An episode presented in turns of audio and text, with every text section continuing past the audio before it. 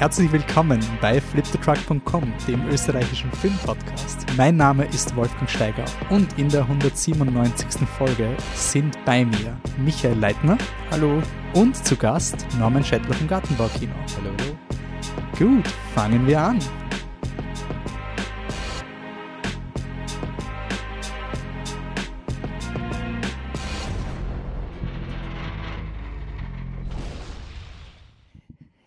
Ja, dieses Mal starten wir in unsere Oscar-Folge. Wenn ihr unsere letzte Folge gehört habt, dann hört ihr jetzt, dass alle Mikros funktionieren und deswegen wird diese äh, Episode ohne Produktionsprobleme schnell in euer Podcast-Feed kommen. ja, ich verschreibe es nicht. Aber wie jedes Jahr äh, machen wir eine Pause von unserem regulären Programm wenn ihr in die alten Folgen hineingehört habt, normalerweise sind wir vier Podcastende und wir nehmen einen Film und biegen zu drei anderen Filmen ab.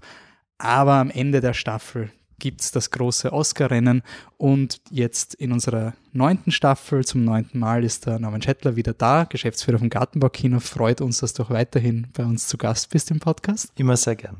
Ähm, für den Fall, also die Leute kennen jetzt vielleicht Flip the Truck, aber sie haben noch nie was vom Gartenbaukino gehört diese Schnittmenge, wie könntest du dieser Schnittmenge das Gartenbaukino pitchen? Die Schnittmenge Gartenbaukino und Flip the Truck. Genau.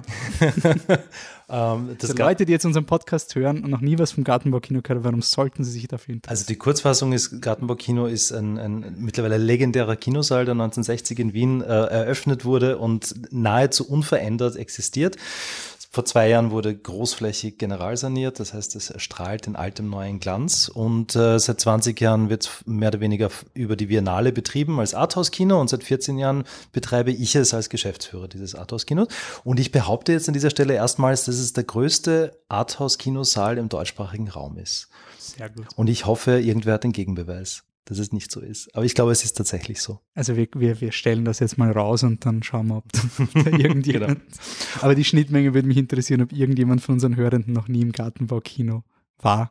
Deutsche Zuhörer. Deutsche Zuhörende, ja, vielleicht. Aber wenn ihr dann mal nach Österreich kommt, dann schaut ja auch äh, bitte beim Gartenbaukino vorbei, Unbedingt. weil wir sind eigentlich jedes Jahr dort, aber auch vor allem bei der Oscarnacht. Äh, die Oscars sind eine selbsternannte äh, Preisträgergala von ExpertInnen, die dann beschließen, in ihren Augen die besten Leistungen der Kunstfilmszene zu würdigen. Das heißt nicht, dass die Oscars die besten Filme des Jahres sind. Darum geht es auch gar nicht. Die Oscars sind einfach ein nettes Rennen, ähm, wo man schaut, wer gewinnt, wer ist gerade drinnen, wer könnte jetzt endlich den Oscar gewinnen. Also das ist so, wie wir die Oscars eigentlich schauen und wie wir über die Jahre hinweg auch in meinen Augen ein, ein gesundes Verhältnis zu den Oscars auch pflegen. Eine gesunde Distanz. ja, aber ich meine, jedes Jahr die Frage, aber sie, die Oscars kommen ja immer wieder und das Gartenbaukino macht auch etwas zu den Oscars. Also es ist, es ist ein Diskussionspunkt in, weiterhin. Also ob es ein Diskussionspunkt ist, ich glaube, dass die Oscars, nachdem sie jetzt die letzten drei Jahre vielleicht einen Durchhänger hatten, immer noch eine Projektionsfläche sind und immer noch etwas sind, wo die Leute dann doch gerne drauf einsteigen und ein bisschen mitfiebern und ein bisschen verfolgen, was hinter den Kulissen passiert. Und diese, diese, diese Skandelchen, die in den letzten paar Jahren passiert sind und diese, äh, sage ich mal, äh, durchaus peinlichen Geschehnisse, ich sage nur La La Land und, und, und Moonlight, das trägt einerseits dazu bei, ist auf Dauer vielleicht jetzt, man könnte jetzt wieder auf normale äh, Pfade kommen, denke ich einmal. Mhm. Aber es ist eine, eine, eine Zelebration von, von äh, Hollywood für Hollywood, ähm, mittlerweile expandiert um viel, viel mehr Members, was das Ganze potenziell theoretisch interessanter machen könnte. Vielleicht reden wir heute noch davon. Mhm. Wie hätten Oscar Academy Members vor zehn Jahren vielleicht unter diesen Voraussetzungen entschieden? Wie wird es jetzt sein? Und es ist natürlich immer auch was Politisches, das mitschwingt. Sind genug äh, Menschen vielleicht anderer Herkunft, anderer Hautfarbe dabei? Wird das gewürdigt? Äh, wie viele Frauen wurden bisher für die beste Kamera nominiert? Diskussions, da haben wir vielleicht die Diskussionspunkte, die aber am 13. März auch wieder vollkommen wurscht sein werden, muss man sagen. Da mhm. beginnt alles wieder von vorn. Genau. Was am 13. März dann eben die Oscars vergehen, Aber was bleibt, sind die Truckies. ähm, das ist natürlich ähm, die einzige, der einzige Film Award, um den es wirklich geht. Äh, das heißt, die Oscars sind quasi äh, so ein bisschen der Vorläufer und dass sie in die Stimmung kommen. Und die Flip the Truck Truckies werden dann in unserem nächsten Podcast vergeben. Ähm, da laden wir euch ein. Wenn ihr den Podcast hört, dann habt ihr vielleicht schon ein Wochenendprogramm. Aber für den Fall, dass ihr noch unentschlossen seid, am 5.3. schauen wir einen der Oscar-Filme, nämlich Tar, im Gartenbaukino um 16 Uhr und laden euch danach ein aufs Oscar-Café, um mit uns im geheimen Trucky-Gremium die Trucky-Nominierungen zu finalisieren, damit dann bei der Oscar-Nacht im Gartenbaukino auf der Flip the Truck Website auch über die Truckies abgestimmt wird. Und man kann da jetzt mal ein bisschen Bilanz ziehen. Letztes Jahr zum Beispiel gewinnt Coda Best Picture bei den Oscars. Bei den Truckies gewinnt The Power of the Dog. Also das stellen wir jetzt mal so hin. Äh, wir, wir behaupten jetzt mal, die, die Erfolgsrate der Truckie in ihrer kurzen Geschichte ist schon mal höher. Und Norman, jetzt wollen wir dir noch die Chance geben, auch im Trucky-Gremium mitzustimmen. Wir haben sechs Kategorien und wir würden gerne wissen, welche Filme du nominieren würdest. Äh, die erste Kategorie wäre dein Lieblingsfilm 2022. Da gelten alle Filme, die jetzt auch im Oscar-Rennen sind und vielleicht erst 23 in die österreichischen Kinos gekommen sind. Aber es gilt auch alles, was du auf einem Festival 2022 gesehen hast oder was irgendwie es in die österreichischen Kinos geschafft hat 2022. Es ist, es ist ein bisschen fad, aber die zwei Filme, ich, ich, ich fange jetzt so laut denke mit zwei Filmen an, die mich tatsächlich sehr begeistert haben in den vergangenen, sagen wir mal, zwölf Monaten. Und das ist insofern fad, weil einer davon sehr, sehr stark vorkommt jetzt auch bei den Nominierungen, nämlich Every, Everything Everywhere All at Once. Mhm.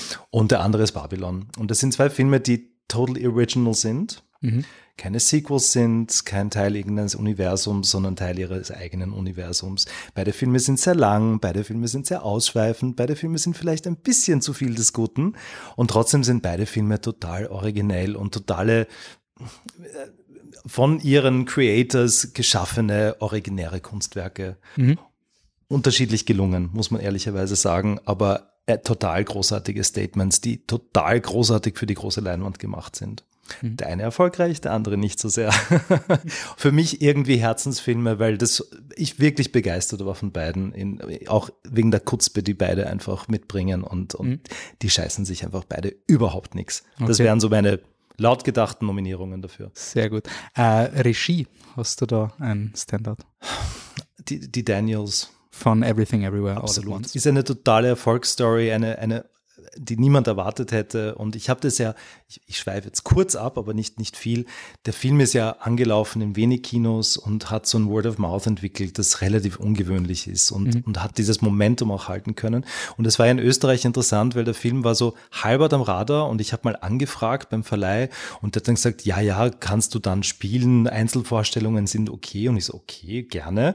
Und dieses Momentum ist ja aufrecht gehalten worden und, und dann haben wir ihn eingesetzt und da war die Nachfrage Nachfrage plötzlich total da. Mhm. Und es war interessant, weil der Verleih nicht so ganz wusste, was er da hat eigentlich. Und ja. er hat auch kaum Werbung dafür gemacht und, und so. Und das war auch in Österreich und wahrscheinlich in vielen anderen Ländern auch sein Film, der sich selber so getragen hat mhm. und das Publikum gefunden hat und bei uns auch super gelaufen ist. Ja. Und das hat mit den beiden zu tun, die ihre Vision da einfach von vorn bis hinten durchgezogen haben. Ja. Mhm. Um, ähm, is Everything Everywhere All at Once auch bei Story dein Favorite oder hast du da? Ah, bei der Story. Ich finde Tar eine sehr interessante Story. Mhm. Sehr toll geschrieben. Auch sehr toll inszeniert, muss ich sagen. Also das, das wäre vielleicht meine Nominierung dafür. Ein Film, der mich auch gegrabt hat, der auch sehr lang ist, aber der Wendungen nimmt und, und total spannende Zugänge für Details findet in diesen, diesen Geschichten, die da um die Lydia Tarr herum passieren. Sehr, sehr, sehr gelungen. Mhm. Ähm, wen würdest du für äh, Schauspiel nominieren? Also komplett unabhängig von, von Geschlecht Michelle oder Yeoh.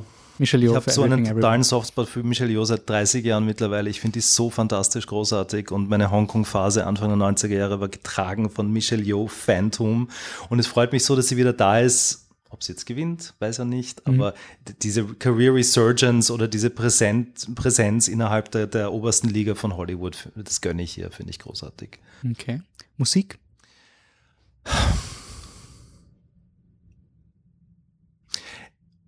Am Ende wahrscheinlich Justin Hurwitz für Babylon, für Babylon. Mhm. muss ich sagen.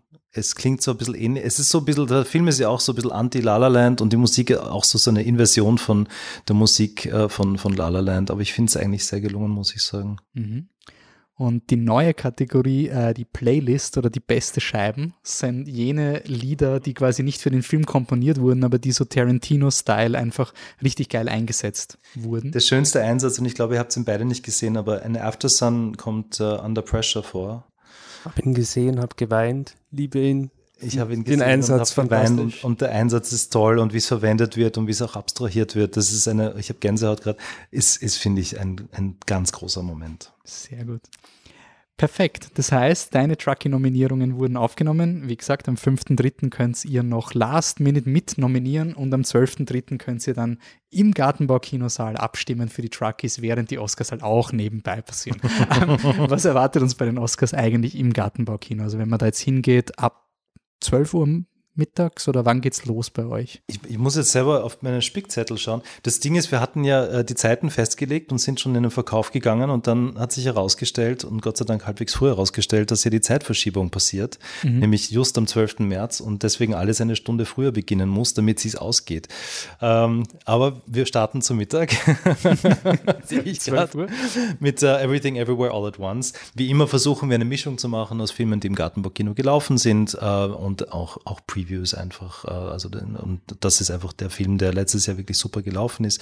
Um 15 Uhr Aftersun, ein, ein bisschen ein Herzensfilm, der im Stadtkino Filmverleih rausgekommen ist und auch, glaube ich, noch in den Kinos läuft, der meines Erachtens eine, eine schöne Präsenz auf der, auf der großen Leinwand verdient. Um 17 Uhr als Preview die Dokumentar, der Dokumentarfilm von Laura Poitras, uh, All the Beauty and the Bloodshed, mhm. der, glaube ich, erst im Mai startet. 19.15 Tar, den wir dann regulär im Programm haben, und 22.15 The Whale ähm, von äh, Darren Aronofsky als, als Preview. Das ist so der, der letzte Film, bevor es dann mehr oder weniger nahtlos übergeht in die Übertragung des Red Carpets und der, der Verleihung. Diesmal eine Stunde früher. Das heißt, es ist wahrscheinlich so um Viertel sechs aus und da, glaube ich, fahren die U-Bahnen noch nicht. Also Aber ist es Viertel sechs und dann Viertel sieben oder ist es, äh, wann ja, die passiert? Ja. Wir kommen zwar, wir nicht. sind früher aus dem Kino draußen, es ist aber gleich spät wie normal. Wahrscheinlich, oder? Wenn die Zeitverschiebung bei uns, aber bei uns ist ja nicht die Zeitverschiebung. Die ist ja, also ist in Amerika? Nein, das ist ja, die, die ist ja immer anders. Ah, okay. Das ist ja immer zwei Wochen auseinander, absurderweise. Okay, ich vertraue euch das. Also ich glaube, Lokalzeit ist es dann wahrscheinlich Viertel sechs, außer sie überziehen, dann fahrt die U-Bahn auch schon. Ah, okay. Sonst müsst ihr halt alle im Gartenbaukino noch abhängen. Sehr gut. Und abhängen kann man, wenn man also wenn man Tickets für den, den Film hat, The Whale, genau. dann kann man sitzen bleiben. Genau. Man kann aber im Foyer äh, einfach auch sein. Genau, es wird es, im Foyer auch übertragen mit Bild und Ton. Und, und es dünnt sich auch aus, erfahrungsgemäß. Ähm, kommt drauf an, kommt drauf an, wer nominiert ist, kommt drauf an, wie groß die Fangruppen sind, muss man sagen. Mhm. Ich kann mir vorstellen, dass dieses Jahr die Spannung ein bisschen größer ist, weil ich glaube, dass die Filme, die nominiert sind, teilweise auch wirkliche Fans haben. Mhm. Bei Green Book war das nicht so der Fall zum Beispiel. genau. Und ansonsten ein bisschen Rahmenprogramm. Wir haben die Oscar-Wette, wir mhm. haben das, das, das Oscar-Bingo, das dieses Jahr vielleicht auch mal so funktioniert, wie es euch das letztes Jahr, finde ich, ganz gut funktioniert. Also, das, das werden wir genauso durchziehen wie immer und ja. wir können es weiterhin eigentlich bei allen Gewinnspielen ähm, budgetbedingt, äh, alle coole Preise, aber die natürlich budgetbedingt skalieren. Also der, der österreichische Filmpodcast wird vielleicht andere Dinge beim Oscar-Bingo verlosen als das Gartenbaukino bei der Oscar-Wette. aber der, wir haben ein, schön, ein schönes Goodiebag vom, vom Falter und es gibt eine Biennale-Akkreditierung und, und Merchandise. Ähm, genau. Es wird, wird, wird sicher wieder lustig werden. Gibt es noch Tickets? Es gibt Tickets. Es gibt Tickets äh, noch für den letzten Film. Also der wird äh, mit ziemlicher Sicherheit ausverkauft sein. Und die anderen, die, die fühlen sich langsam. Aber mhm. es gibt noch genug Tickets. Aber schon eine krasse Entwicklung, ich glaube, vor einem Jahr Nein, letztes Jahr war, war, war Letztes Jahr sind wir ja ein bisschen überrumpelt worden. Da sind wir kurz vor Aufzeichnung des Podcasts, so eine Woche davor, ist irgendwie erst klar, als plötzlich kommen, okay, es gibt eine Oscar-Nacht im Gartenbaukino, yeah. also dass es überhaupt geht. Ja. Vor zwei Jahren war gar nichts. Aber man sagen muss, man, ein, ein halb gefüllter Gartenbaukinosaal ist jetzt nicht, sind nicht wenig Leute, aber trotzdem im Vergleich zu anderen Jahren natürlich. Genau. Mhm. Ähm, generell, wie, also gehen wir mal zum Oscar-Rennen generell. Mhm. Ähm, ist besser geworden als die letzten Jahre. Also ich kann mich erinnern, also 2020 war so ein Jahr, wo wir die Oscars de facto auch verschlafen haben. Also auch, ich finde, da hat man auch gespürt, die Leute haben die, die Filme auch nicht im Kino gesehen. Mhm. Letztes Jahr hatten wir dann mit Power of the Dog einen, einen, Film, den die Leute auf Netflix gesehen haben. Es gewann dann das, äh, die Neuverfilmung einer französischen Komödie mit dem Titel Coda.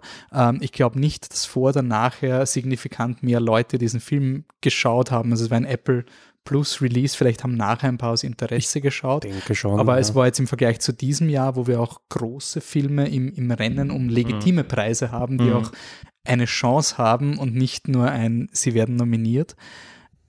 Ich finde, man merkt dieses Jahr schon, dass das Kino wieder ein bisschen belebter worden ist in den letzten zwei Jahren. Ich weiß nicht, wie es im Gartenbaukino eigentlich, wenn du Resümee ziehen würdest, 2022 zu 21, wie es euch ja, gut, 21 hatten wir de facto zu das ganze Jahr. Wir haben hm. ja zugesperrt wegen der Sanierung, haben im Oktober wieder aufgesperrt und dann glaube ich, gleich wieder zugesperrt. Ich weiß es nämlich, ich vermische alle Lockdowns mittlerweile miteinander. Mhm. und 22 war gut, aber nicht so gut wie Pre-Pandemic Times. Mhm. Also das braucht, da ist noch Luft nach oben. Ja. Ich glaube, das geht fast allen so. Also nicht nur Kino, sondern auch Kultur generell. Da mhm. spürt man, dass eine gewisse ältere Zielgruppe weggebrochen ist, dass eine jüngere vielleicht andere, andere Wege findet und so. Also das, das ist noch nicht so back to normal, muss mhm. ich sagen. Ja. Und irgendwie, es, es fehlen so ein bisschen die großen Midrange-Filme. Also wir, wir zeigen, wir spielen ja sowas wie Top Gun nicht, ich bin ja dem nicht abgeneigt, aber das können andere besser sozusagen. Und, und so gewisse Midrange-Filme, die wirklich auch Potenzial haben, die fehlen so ein bisschen. Babylon was, hat auch nicht funktioniert. Was wären Midrange-Filme? Ach, das ist jetzt natürlich... Sowas wie Lost, also jetzt blöd gesagt, aber Lost City mit Channing Tatum und Sandra Bullock, der war ja eigentlich einer dieser... Nein, nein, also ich meine jetzt Arthouse tatsächlich, also in eher, eher so diese, diese Grenze von, von Arthouse zu, zu La La Mainstream. Vielleicht das, genau. Mhm. Babylon wäre meine Erwartungshaltung weitaus höher gewesen zum Beispiel, weil mhm. das auch durchaus beides verbindet miteinander hat ja nirgends funktioniert. Also auch in den USA hat bei uns besser funktioniert als wahrscheinlich woanders, aber er trotzdem. Wurde er doch zerrissen. Habt, ja, wirklich bös zerrissen. Und ihr habt es euch bei, man, bei Babylon, das war auch ein bisschen ein Gartenbau-Kinofilm. Also man merkt ja auch, wenn quasi das Kino eine Kampagne für den Film auch ja. fährt, dass es ein bisschen einen Event-Charakter kriegt, damit dass man zumindest wissen will, warum das Babylon, äh, warum, warum wir das zeigen, genau. diesen Drei-Stunden-Film, den alle zerreißen, so hyped. Also das hat dann vielleicht irgendeine Curiosity, die es ja. gibt. Ja. Ähm, vielleicht, ich meine, blöd gesagt, kommen wir gleich zum ersten Film, aber wäre dieser Film All Quiet on the Western Front im Westen nichts Neues, war eine Netflix-Produktion, ist mhm. dementsprechend vielleicht in fünf Kinos mal kurz gelaufen. Ähm, aber wäre das so ein Midrange-Film, von dem du redest, oder ist er schon zu groß? Nein, der ist überhaupt nicht zu groß und der wurde mir auch angeboten äh, und ich, ich habe reingeschaut. Ich, äh, er ist, er ist toll gemacht. Ich habe ihn wirklich nicht zu Ende gesehen. Es ist not my cup of tea, muss ich sagen. Aber er verdient, finde ich, die Anerkennung, die er bekommt. Aber er ist einfach ein Film, den ich nicht zeigen wollte, unbedingt. Mhm. Also wir haben andere, wir haben Pinocchio gezeigt, ist auch ein Netflix-Film. Das ist so eher vielleicht die Richtung, die mir zusagt. Ähm, und All Quiet, ich weiß gar nicht, wie gut er funktioniert hat. Netflix veröffentlicht ja keine Zahlen bekanntlich. Ja, also das, ähm, es, hat, es hat sich auch einfach nicht wirklich ergeben. Mhm. Ja, auch der Film, an den Netflix selbst nicht geglaubt hat. Also der ist muss man, muss man relativ sagen. kurzfristig ja, genau. irgendwie so ins Oscar Race eingestiegen. So. Mhm. Ja. Uh, bleiben wir bei, also gehen wir die Best Picture Filme mhm. mal durch. Also All Quiet on the Western Front, im Westen nichts Neues, eine neue Adaption eines äh, deutschen Antikriegsbuches. Von Erich Maria Remarque. Danke sehr. Ähm, Wenn ich mal was weiß, zufällig. ja, ich bin da. Das, in, das war es mit Literaturwissen für heute.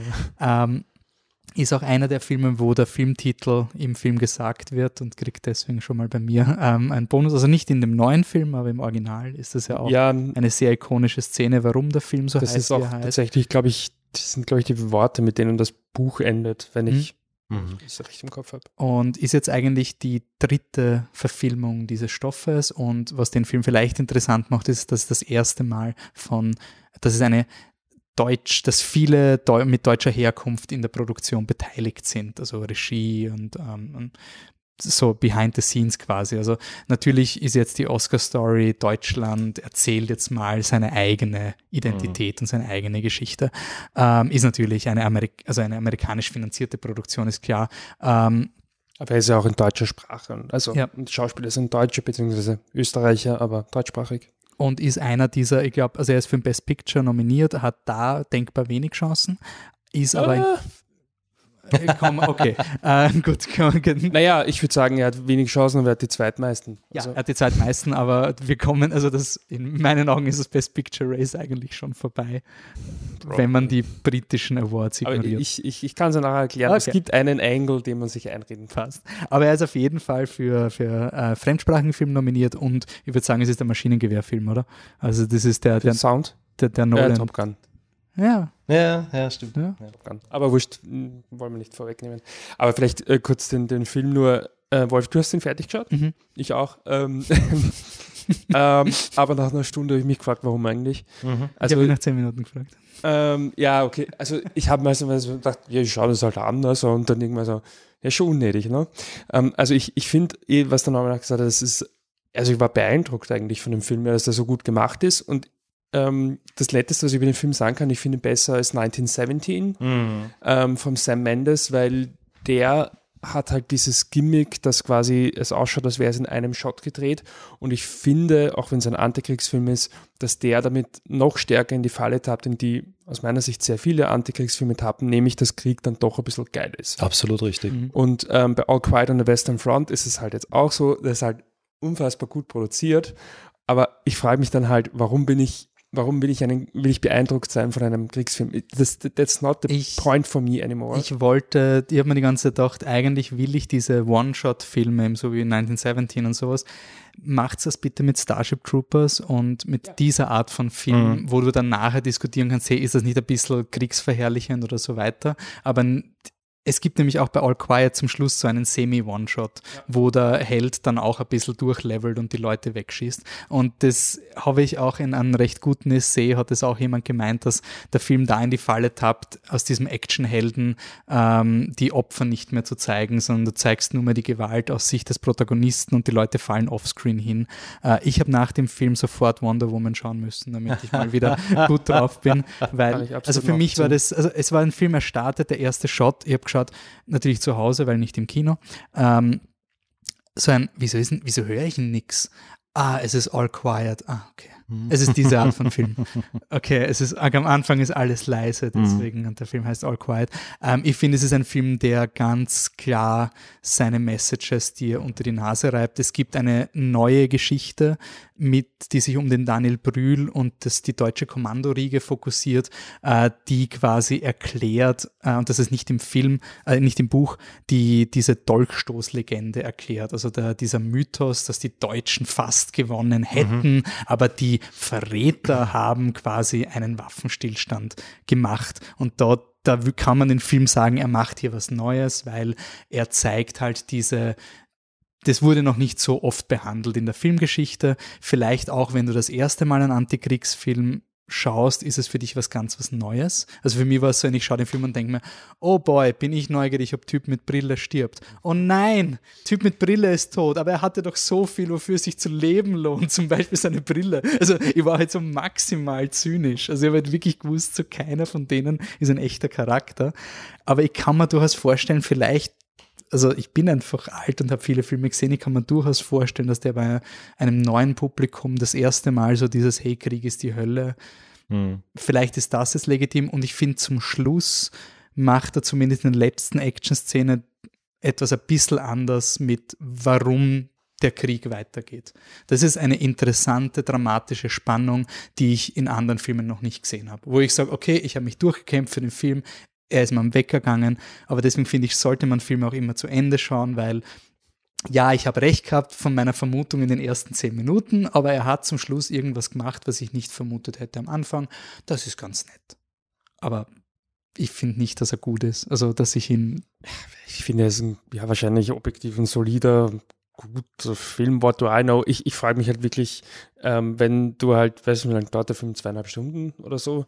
Ja. Und das ist halt wirklich zweieinhalb Stunden. Der Krieg ist die Hölle. Mit der Message, Krieg ist scheiße. Und äh, ich glaube halt, 99,5 Prozent aller Menschen, die im Film auftreten, denken sich, was wird die Message sein? Wahrscheinlich, dass Krieg scheiße ist. Und dann schauen sie im Film halt, Krieg ist scheiße. Mhm. Aha.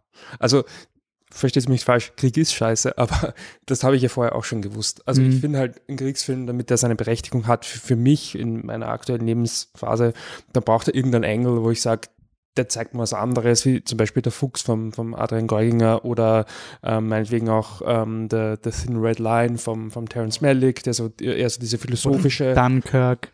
Betrachtung, der, Dunkirk, wo es im Endeffekt nur um Männer geht, die Angst haben, ähm, zu Recht Angst haben. Ähm, also das ist für mich legitim, etwas, was halt 1917 oder zum Glück vergessen, wer heißt, war der furchtbare Mel Gibson-Film über den Krankenpfleger. Danke, jetzt weiß ich es wieder.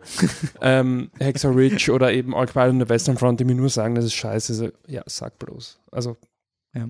Also ich habe nach dem Film, also ich mochte den Fuchs schon, aber ich habe nach All Quiet ein bisschen verstanden, was dem Adrian Geuginger seine, sein Bedürfnis war, dem Antikriegsfilm beizufügen, weil es ist wirklich so ein, beim Fuchs verstehst du zumindest den Hauptdarsteller und, und bist der Meinung, das ist ein echter Mensch. Und ich finde, All Quiet hat halt nur symbolische Figuren.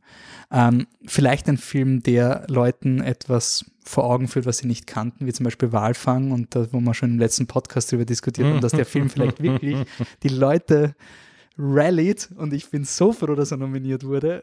Avatar The Way of Water und ich bin unironic hinter diesem Film. Ich war 2009, habe ich gefeiert, dass Avatar nicht gewonnen hat. Also da war Hurt Locker versus Avatar und ich war so Avatar Worst Movie Ever. 13 Jahre später bin ich so ein Avatar nicht genug Nominierungen.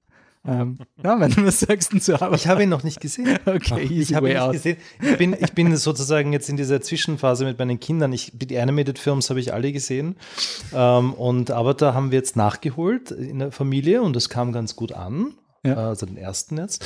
Aber noch nicht so, dass wir dann beschlossen haben, wir gehen jetzt um 100 Euro ins Kino für den zweiten Teil. Hey, ihr hättet jetzt um 90 Euro ins Kino ja, gehen Vielleicht, genau.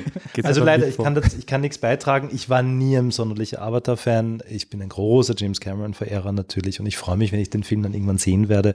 Aber es, es ist nicht on top of my list. Wir freuen uns aber schon noch immer, dass Hurt locker gewonnen hat, oder nicht mehr? Sicher. Also James Cameron hat mit Titanic schon alles gekriegt, also deswegen bin ich eh der Meinung, wenn du einmal gewinnst, dann soll es nicht mehr gültig okay, sein. Okay, okay, okay. Ähm, aber, aber, jetzt einfach so. Nein, nein, also okay. Ich, ich finde auch Avatar 2 interessi interessiert mich auch mehr als der erste. Ähm, aber bei mir war es so, ich finde es interessant, weil Avatar halt wirklich viel für den Kinoumsatz einfach gemacht hat. Also die Kinos waren unglaublich glücklich, wie der kommen ist. Und ich habe mir jetzt erst die Cineplex-App geöffnet und habe mir angeschaut, ob es Avatar noch im IMAX spielt, spielt es nicht mehr, weil jetzt Ant-Man and the Wasp läuft gerade und da sind am Samstag zehn Karten reserviert im IMAX-Saal. Und wie Avatar raus war, da hast du wirklich so, okay, dieses Wochenende schaffen wir es nicht ins IMAX, mhm. weil gehen wir halt am Donnerstag, weil in fünf Tagen sind vielleicht noch nicht alle Tickets verkauft. Also der hat wirklich es geschafft, Leute wieder ins Kino zu nehmen und ähm, das wird dann in der späteren Diskussion wahrscheinlich eh noch wichtig, aber ich finde, dieses Jahr wäre es auch wichtig, Filme zu belohnen, die ein bisschen so diese Message-Kino äh, kommerziell gelebt haben. Also ich habe es total schockierend gefunden vor zwei Jahren. Lockdown, die Kinos existieren nicht, die Oscars sind da und keine einzige Rede hat gesagt, wie hm. toll Kino ist. Also habe ich total schockierend. Also ich habe die, hab die Verleihung nicht gesehen. Ich habe nachher nur gelesen, dass in keiner einzigen Ansprache, außer ganz zum Schluss, wie No Man Land gewonnen hat, schreit irgendjemand, hey, go to the cinema, see it on the big screen oder so. Und äh, da finde ich halt Avatar, war ich froh, dass er nominiert wurde, rein, dass du sagst, hey, rein Statement, hat, hat Leute ins Kino gebracht, war nicht so selbstverständlich. Ein Film, der wahrscheinlich nicht so viele Leute ins Kino gebracht hat, ähm, The Banshees of Inisherin, aber so ein ganz klassischer Arthouse-Kinofilm, würde ich, ich sagen. Ich glaube, der lief dann ganz gut eigentlich. Ja. Ich glaube, der hat schon sein Publikum gefunden. Defin also ja. ich glaube schon, also, aber er wird, es ist kein so ein Midrange-Film, oder wäre das ein Midrange? Das wäre das wär wahrscheinlich einer gewesen, ja, doch, okay. ja. Also ich, ich, ich fand ihn auch sehr okay, also sehr okay, mhm. muss ich sagen. Ähm, Nur kurz, es ist ein, ein irisches Drama von äh, Martin McDonough der hat, war schon ein paar Mal nominiert für, also war einmal nominiert für Best Picture mit ähm, Three Billboards, Three Billboards ja. und ist eine schwarze irische Komödie. Wir, die Schauspieler sind großteils nominiert. Ähm, die Hauptdarsteller sind Colin Farrell und Brandon Gleeson und es geht um eine, eine Brudergeschichte zwischen zwei Leuten, die sich immer mehr entfremden, also äh, nicht Brüder, aber quasi so intime Freunde, Freund, beste Freunde mhm. und einer der beiden Freunde will von einem Tag auf den anderen nichts mehr zu tun haben. Der Film ist gepitcht als Comedy, er ist schon eher schon ziemlich dark. es ist schon eher dark. ziemlich existenziell irgendwo, und, ziemlich brutal auch irgendwo. Das ist einer dieser Filme, wo man sie nachher, wo ich zum Beispiel drauf gekommen bin, dass ich wenig von Irland wusste. Also das ist, ein, ah, das ist sicher eine Anspielung auf irgendeinen irischen Krieg oder so. Und das ist sicher voll symbolisch. Hm. Ähm, genau. Ja.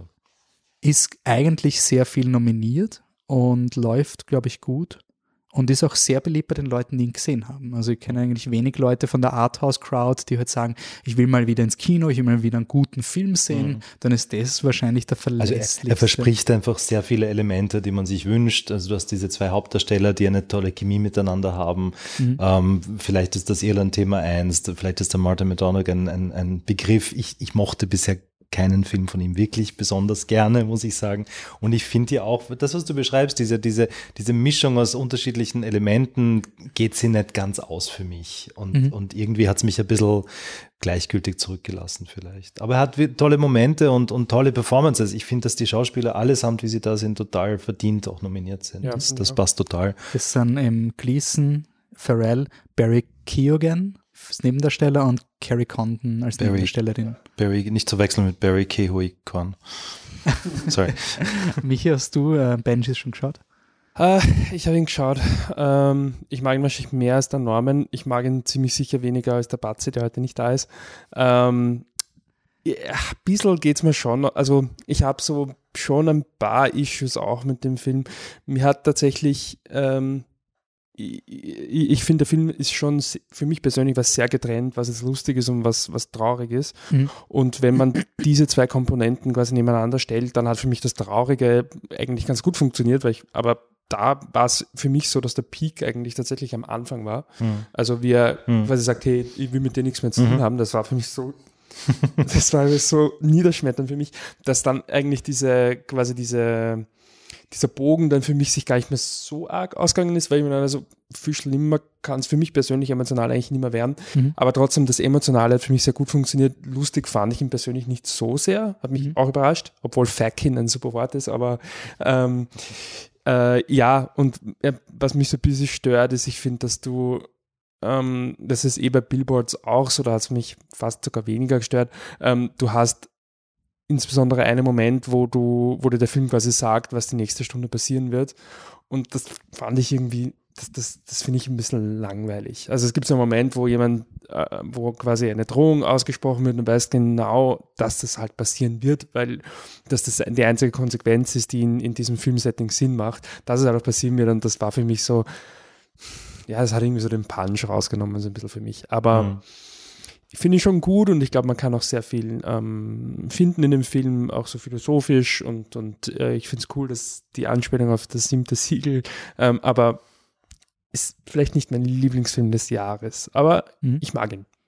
Okay. Du bist ich bin eigentlich sehr positiv, ich will ihn aber auch ein zweites Mal sehen. Also ich war bei der Biennale komplett überfordert, wie ich ihn gesehen habe, weil es einfach so, du weißt nie, worauf du dich einlässt, auch bei Martin McDonough und ich war überrascht, wie melancholisch der Film ist, aber ich habe ihn eigentlich sehr genossen. Ähm, ich bin wirklich neugierig, wie er ein zweites Mal funktioniert. Ich glaube, dass es ein Film ist, wo man sehr, sehr verkopft sich verlieren kann, wenn man will. Also das ist eine Anspielung an das und so, also mhm. Foreshadowing und das ergibt irgendein Bild und also ich glaube, da ist mhm. viel drinnen für die Leute, die das sehen wollen und ich finde, er ist extrem schön und extrem gut gemacht, also von Filmtechnik her. Ähm, er hatte einen Look, wenn du einen Screenshot von dem Film siehst, weißt du, das ist dieser Film. Also es ist nicht unabsichtlich ein anderer Film. Das ist, weil finde ich bei Three Billboards gar nicht so ausgeprägt, aber Banshee ist dieser, dieses monochromatische, ich würde sagen, Sex Snyder-eske, ähm, ist es halt ähm, extrem, extrem klar, dass es dieser Film ist. Das finde ich schon sehr cool. Und das Acting, muss ich nochmal vorstreichen, ist wirklich fantastisch. Ich glaube, ich würde wahrscheinlich in jeder Acting-Kategorie einen von, von den SchauspielerInnen ankreuzen, persönlich. Mhm. Also, ich, sie fragen mich nicht, die Academy, aber wenn sie würden. Bei den Truckies dann. Bei den Truckies dann. Gewinnt dann der Colin Farrell für The Batman. Probably. Ähm, der nächste Film, gehen wir wieder ein bisschen ins Populistische. Ähm, lustigerweise ein Film, den das Gartenbaukino mag, oder? Ihr habt ihn gezeigt. Wir haben ihn gezeigt im, Ach so, okay, gut. Wir, wir, haben ihn gezeigt im Rahmen unserer, unserer Blockbuster Days, die wir so traditionell Anfang Jänner immer so ein paar Filme, die halt groß gelaufen sind im Vorjahr, einmal, einfach einmal zu zeigen. Ich habe ihn nicht gesehen. Es tut mir ähm, leid. Ich, ich, ich, bin, ich halte Baz Luhrmann wirklich, wirklich schwer aus. Ich habe mir jetzt gedacht, jetzt kommt dieses, wir haben einen Elvis-Podcast gemacht okay. und der wurde von uns rein reklamiert und wir sind so im, im, im Juli sind wir gesessen, so was macht man denn im Herbst und so und Elvis ist immer wieder kommen, immer okay, gut, dann nehmen wir im Programm und dann starten wir in den Elvis-Podcast und durch die Bank sagen alle, na, er war mir eigentlich unfassbar wurscht. Das ist ein, yo, das wird jetzt eine interessante Folge, die wir aufnehmen. Ähm, aber er hat ein Publikum. War er gut besucht? Also war er oder bei, bei, bei, bei, dem einen Screening, das wir hatten, war er gut besucht. Ja. Mhm. Also es gab offenbar Leute, die den noch sehen wollten und, und ich keine Ahnung, wie der regulär gelaufen ist, aber eh er war gut, extrem ich. lukrativ. Also war auch einer dieser, also ich habe mich auch gefragt, ob sie ihn deswegen nominiert haben, weil er einer dieser ersten 30-plus-Zielgruppe-Filme mhm. war, der die Leute auch wieder ins Kino geholt ja, haben, weil ja, diese ja. Zielgruppe Post-Pandemie sehr, sehr schwer ins Kino kommen ist. Mhm. Ehrlich gesagt, es kann sein, ehrlich gesagt, ich glaube, sie haben ihn nominiert, weil sie Elvis lieben. Okay. Und ähm, der Film verehrt Elvis ja auf, auf ungesunde Art und Weise schon fast. Mhm. Ähm, und ich glaube, dass dass das der Mainpool von dem Film ist und auch der Grund, warum er da ist. Ich habe tatsächlich ähm, das ist nichts gegen das Gartenbaukino, aber das war, glaube ich, der erste Film, wo ich im Podcast gesagt habe, ich bin froh, dass ich ihn nicht im Kino gesehen habe, mhm. weil mhm. ich halt Bess Luhrmann auch nur schwer aus. Und das war wirklich so, ich habe nicht abgedreht, aber ich habe gewusst, ich habe diese Fernbedienung in der Hand, ich kann jederzeit auf Pause drücken, ich muss mal schnell aufs Klo, kann ruhig weiterlaufen, kein Problem, weil ich den so überfordernd finde, aber nicht auf eine gute Art und Weise. Ich, mir, wir haben eh drüber geredet in unserem ja, Podcast. Ganz nachher. Aber er ist uns wurscht. Kommen wir, kommen wir zu was Schönen, was uns nicht wurscht ist. Everything Everywhere All at Once. Sagenhafte elf Nominierungen, glaube ich, sind das. Mhm. Irre. Ähm, ja, also ich. Ist ein Phänomen, oder? Ja der Film ist einfach, finde ich, ein wirkliches Phänomen. Und es passiert jetzt endlich, endlich ist der Punkt erreicht, wo uns die Leute auf Twitter erklären, dass er overrated ist. Er ist jetzt endlich so, jetzt kommt der Backlash. Endlich kommt der Backlash quasi, so nach acht Monaten oder so. Ich muss aber sagen, ich, also ich habe ihn mir nochmal angeschaut, dann auf, auf Streaming und mit, mit, mit meiner Frau und das hat lang nicht so gut funktioniert. Weil das ist, und ich finde, das kann man wieder fast zurückgehen zu, zu Lerman. Ich finde, wenn man sich Lerman aussetzt, dann muss man sich Lerman gescheit aussetzen. Und zwar mhm. wirklich einfach groß laut, gib ihm und dann musst du durch oder halt nicht, aber dann, und dann kannst du was mitnehmen davon. Und ich finde, das ist bei dem Film ähnlich. Für mich hat er nicht funktioniert im Wohnzimmer-Setting mit, mit Ablenkung mhm. und mit der Möglichkeit dazwischen zu pausieren, weil du kennst dich hundertprozentig nicht aus, wenn du am nächsten Tag weiterschaust. Das ist schon so ein, geh ins Kino, gib dir das und komm plattgewalzt wieder raus und mhm. idealerweise beglückt. Ja. So funktioniert das. Also ich habe extrem Angst, ihn ein zweites Mal zu sehen. Es war einer meiner ersten Kinofilme post-Lockdown, also mhm. so, wo ich wieder ins Kino gegangen bin. Das war dann beim Slash Halb äh, und eine Multiversums-Kung-Fu-Komödie. Also was, was mich, was ich so cool finde, warum ich unbedingt will, dass dieser Film die Oscars gewinnt. Dieser Film wollte nie, nie, nie, nie einen Oscar gewinnen. Nie ja, im Leben. Never, also, und jetzt, egal, ich habe den Film noch nicht gesehen, aber schaut sich das Poster von Tar an. Mhm. Dieser Film will einen Oscar gewinnen. Totally. Es ist, Kate Blanchett in einer Arzi-Pose und dann hast du noch einen Akzent über dem A. Es ist ein nichtssagender Titel. Es ist ein Film, der nicht mal will, dass Leute ihn im Sinne von, es böse gesagt, aber der, der Film ist ein Awards-Contender und das siehst du. Und dass Everything Everywhere so viele Nominierungen, auch Schauspielnominierungen bekommt. Also er ist ja, Jamie Lee Curtis ist nominiert für Nebendarstellerin, ähm, Stephanie Sue ist nominiert für Nebendarstellerin. Ähm, bitte helft mir beim Nebendarsteller. Ja, Michelle Yeoh. Ke, Ke Hui Kwan. Ke Hui Kwan, den wir aus ähm, Goonies und äh, Indiana Jones 2 ja. kennen. Michelle Yeoh ist für Hauptdarstellerin nominiert. Also für mich war das ein Film, so ein, das ist so ein Knives Out Film, so, der hätte froh sein können, wenn er dann Original Screenplay kriegt. Das genau. ist dann das höchste der Gefühle genau. bei den Oscars, weil bei den Original Screenplays, da kann man mal ein bisschen über den Tellerrand schauen und dass er dann so Front and Center ist und legitime Chancen hat, wenn nicht sogar, also ja, eigentlich er, er hat klare Favorit, er hat alle großen ja. Awards, also Produzentengilde, Regie und Drehbuchgilde hat, hat der Film Drehbuch, alle gewonnen. glaube ich, war noch ah, sorry, nicht, aber Schauspielgilde. Nicht, also die Schauspielgilde. Ja. Die Drehbuchgilde ist immer die, die unwichtige quasi, aber es hat eigentlich selten so ein Jahr geben, wo der Frontrunner so klar von allen Gilden hm. gewählt wurden. Also meistens sagt man, die Produktionsgilde hat das gleiche Wahlsystem wie die Oscars, nämlich dass nicht der Erstplatzierte gewinnt, sondern der Film, der im Mittel am öftesten weit vorn gereiht ja, ist. es ist ein bisschen kom kompliziert. Man muss sich ein Video anschauen. Aber im Endeffekt muss es bei vielen Leuten gut ankommen und nicht unbedingt bei wenigen sehr und gut. Gleichzeitig, wenn du die Schauspielgilde gewinnst, wie zum Beispiel ein Parasite, dann sagst du, das ist ja fast 60 bis 70 Prozent deiner Wählerschaft, mhm. die diesen Film auszeichnen. Also es wählen dann alle Leute aus Schauspiel wählen halt für den Best Picture. Und wenn er beide schafft und dann noch Regie, dann steht da jetzt wenig einem Sieg. Also ich glaube, das wird Best Picture wird relativ öde dieses Jahr und ich, ich finde es nicht schlimm. Also, Nein, nein, es ist also, überhaupt nicht schlimm. Ja. Es gibt einen Angle, ich weiß nicht, soll, ah ja, soll ich den Angle? Ja, mach, mach. Okay, also ähm, mhm. der Angle ist folgender. Äh, das sind natürlich die BAFTAs, also die, die britischen Film Awards, die schon auch wichtig sind und schon ein, ein ähm, Precursor sind die haben diesen, diesen Preis All Quiet on the Western Front gegeben. Jetzt kann man sagen, okay, Everything Everywhere All at Once hat nie eine Chance gehabt. Der war eigentlich nicht für viele Preise nominiert. Das auch, dort hat nicht einmal Kiwi Kwan gewonnen, der sonst alles gewonnen hat. Ähm, aber nevertheless, es hat dort halt nicht Benches of Inisherin gewonnen. Und ich glaube, wenn, wenn Benches of Inisherin gewinnt, dann sagst du, ja, ist halt der britische Film, na klar, dass der gewinnt, sondern es gewinnt halt All Quiet on the Western Front, der dann auch beste Regie gewinnt, wofür mhm. bei den Oscars gar nicht nominiert ist. Und klar, jetzt kann man sagen, okay, warum war All Quiet on the Western Front sonst nirgendwo? Der ist relativ spät gepiekt, also der war relativ lang, ist er unterm Radar geflogen und als er dann quasi aufkam, war es wahrscheinlich schon zu spät für die Regiegilde, ob er da jetzt reinkommt, wer es dahingestellt, aber vor allem auch für die Produktionsgilde. Also, dass er bei den PGA Awards nicht nominiert ist, kann man auf jeden Fall darauf zurückführen, dass er zu spät gepiekt ist und daher kann man sagen, dass All Quiet on the Western Front gegen Everything Everywhere All at Once nie verloren hat. Mhm. Ähm, er hatte auch nicht oft gewonnen gegen ja. ihn. Das heißt, Aber wenn er Michael Holly All Quiet on the Western Front tippt bei der Oscar-Nacht, dann ist es vorbei. also, der, hat, der hat auch Moonlight ähm, ich, ich sage so, ich, ich meine damit nur, es, es gibt quasi, du kannst jeden Film, jeden Film von dieser Liste kannst du streichen als Konkurrenten, meiner Meinung nach. Fablemans ist nur da, weil es der, der Spielberg ist, Avatar, vergiss es. Ähm, Elvis sowieso, Benches of Inisherin kann nicht einmal bei seinen eigenen Leuten gewinnen.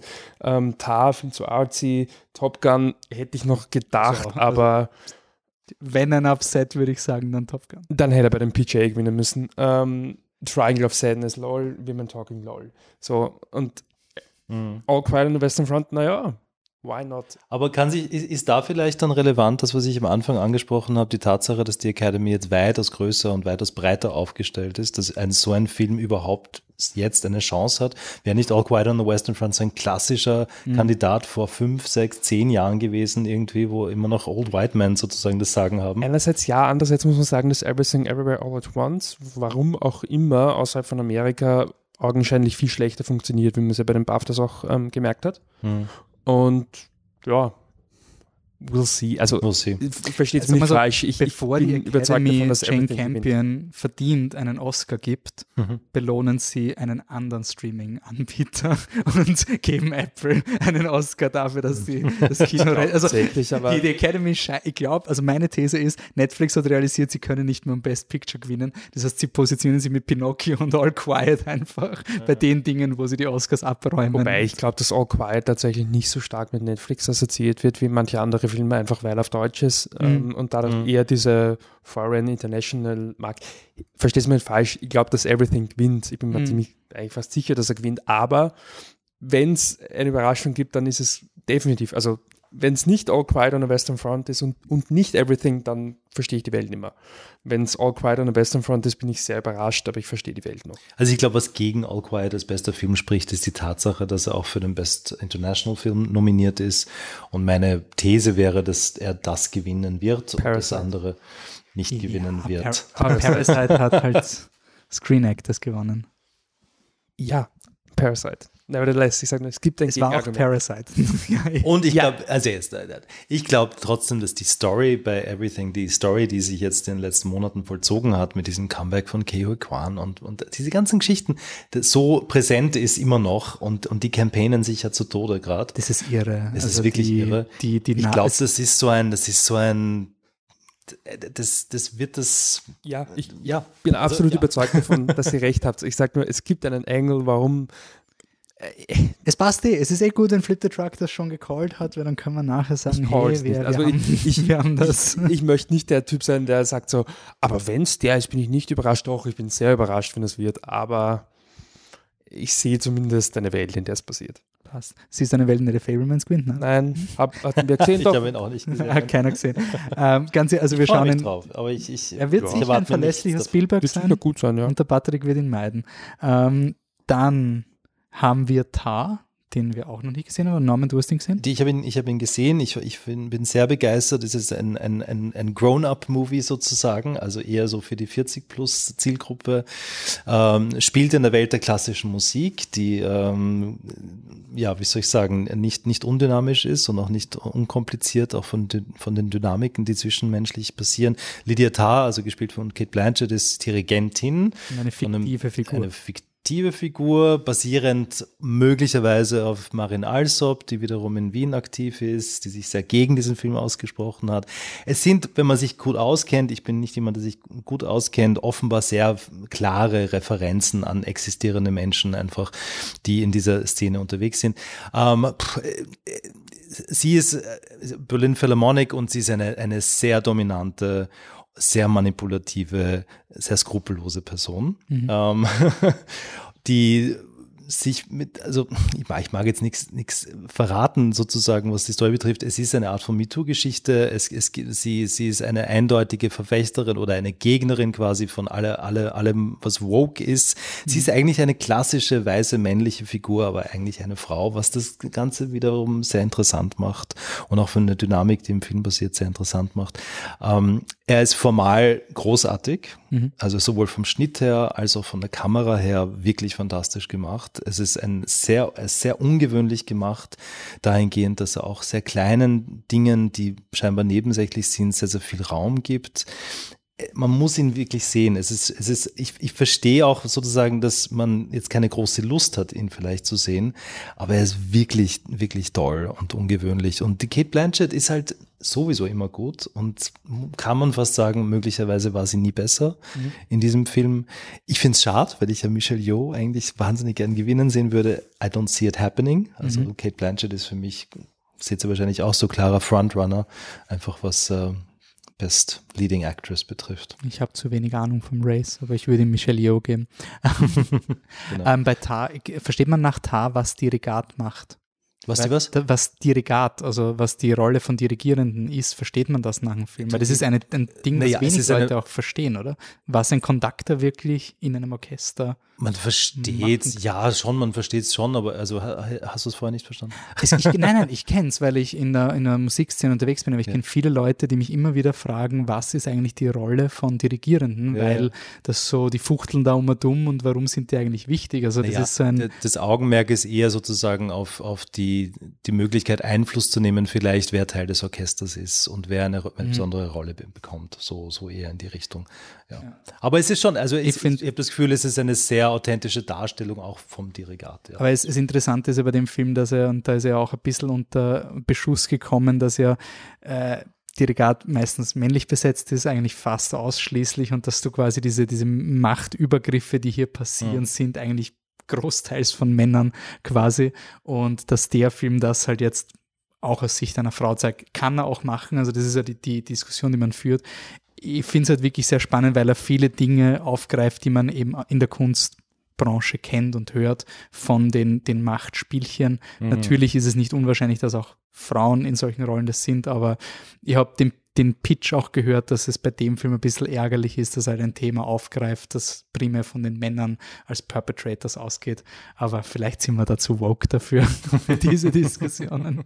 Ich bin auf jeden Fall sehr gespannt, weil ich finde, es ist eine eine Art von Thematik, die nicht so oft beackert wird. Also so stimmt, ja. Orchester dirigieren ist jetzt nicht so Mainstream oft in der Kunst. Es also schon Musik und, und Bands, aber dieses groß, also äh, die, diese großen Orchester sind eigentlich ja.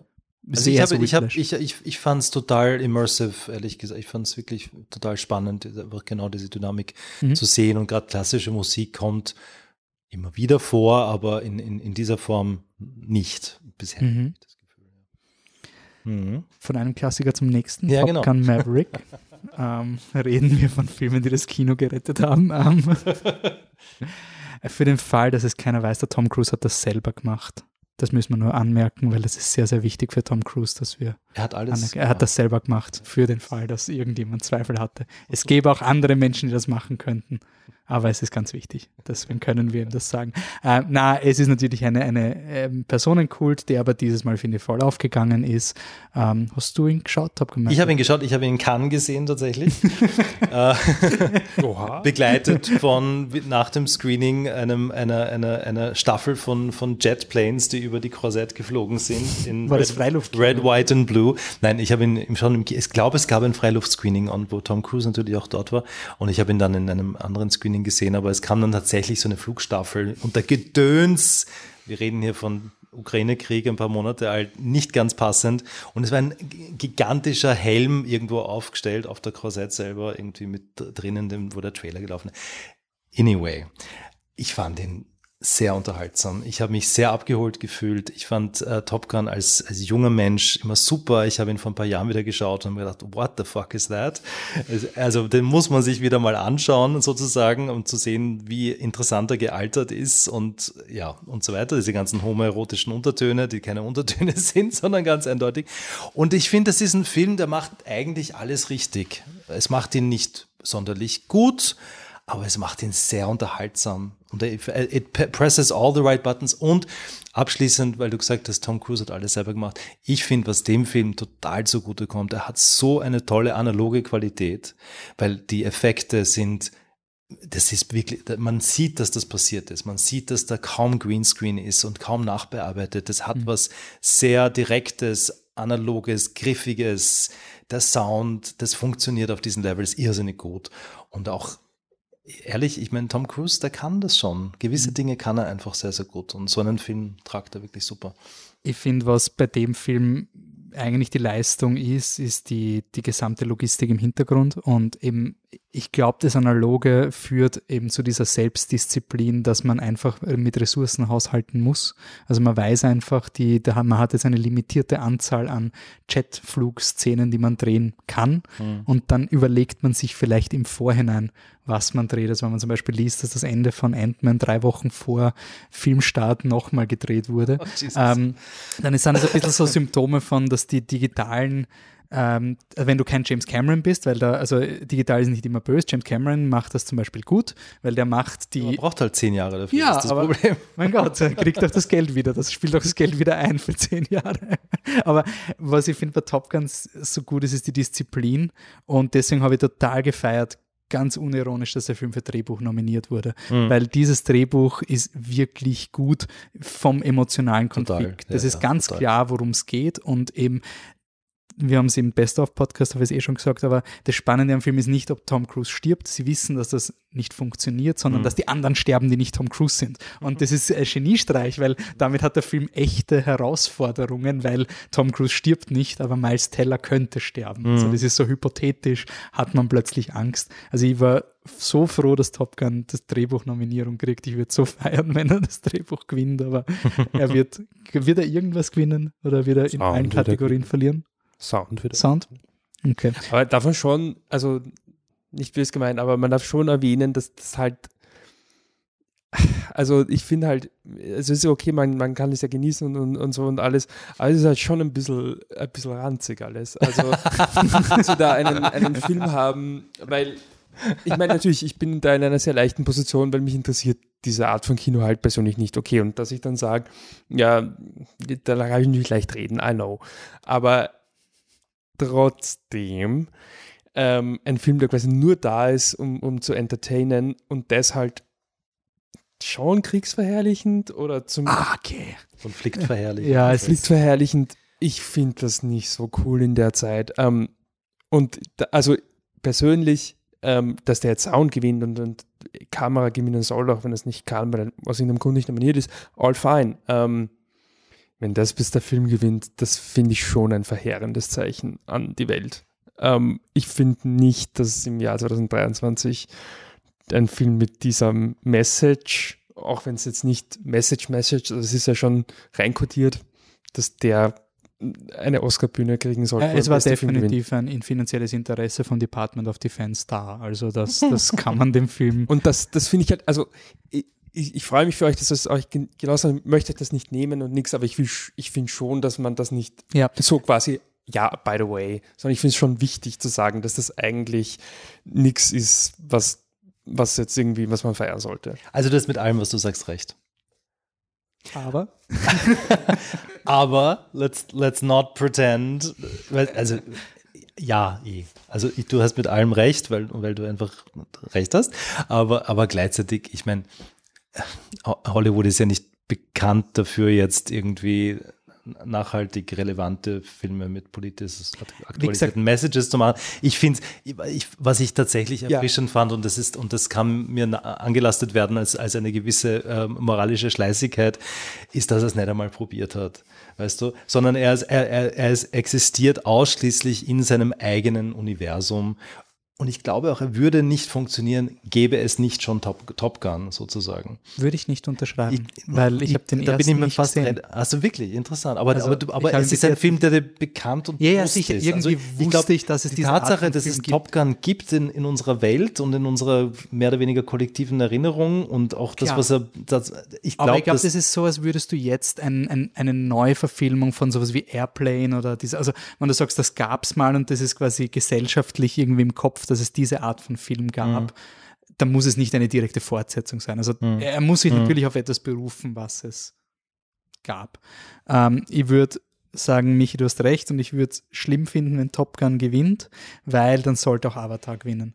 Also, wenn du sagst, du willst Blockbuster belohnen, die Leute ins Kino bringen, dann hat Avatar eh das gemacht und er hat auch noch den, annähernd besseren moralischen Backbone. Es ist ja auch kein Film, der die Auszeichnung sucht, glaube ich. Er sucht die nein, Anerkennung nein, nein. und, und Aber Tom es Cruise hat schon, jetzt auch bekommen. Es, es gibt schon das Argument, dass man Top Gun eben, eben dieses Revitalizing vom Cinema, dass, dass so, quasi, dass die Academy ja. deswegen Ich glaube nicht, dass das die Leute interessiert, ehrlich gesagt. Also ich, es würde mich wundern. Nein, nein, ich glaube schon, dass sie interessiert, aber ich glaube, sie haben das Gefühl, der hat jetzt seine Würdigung erhalten, ja. hat fett ja. Kohle verdient, Tom Cruise ist auf, überall aufgetreten und wird gefeiert und Steven Spielberg sagt es ihm auch noch, dass er irgendwie der Retter des Kinos ist. Ja. Und that's it. Also ich bin auch mhm. total der Überzeugung, dass er jetzt nichts gewinnen wird, außer vielleicht Sound oder so, vielleicht sogar Song. Mhm. Who knows.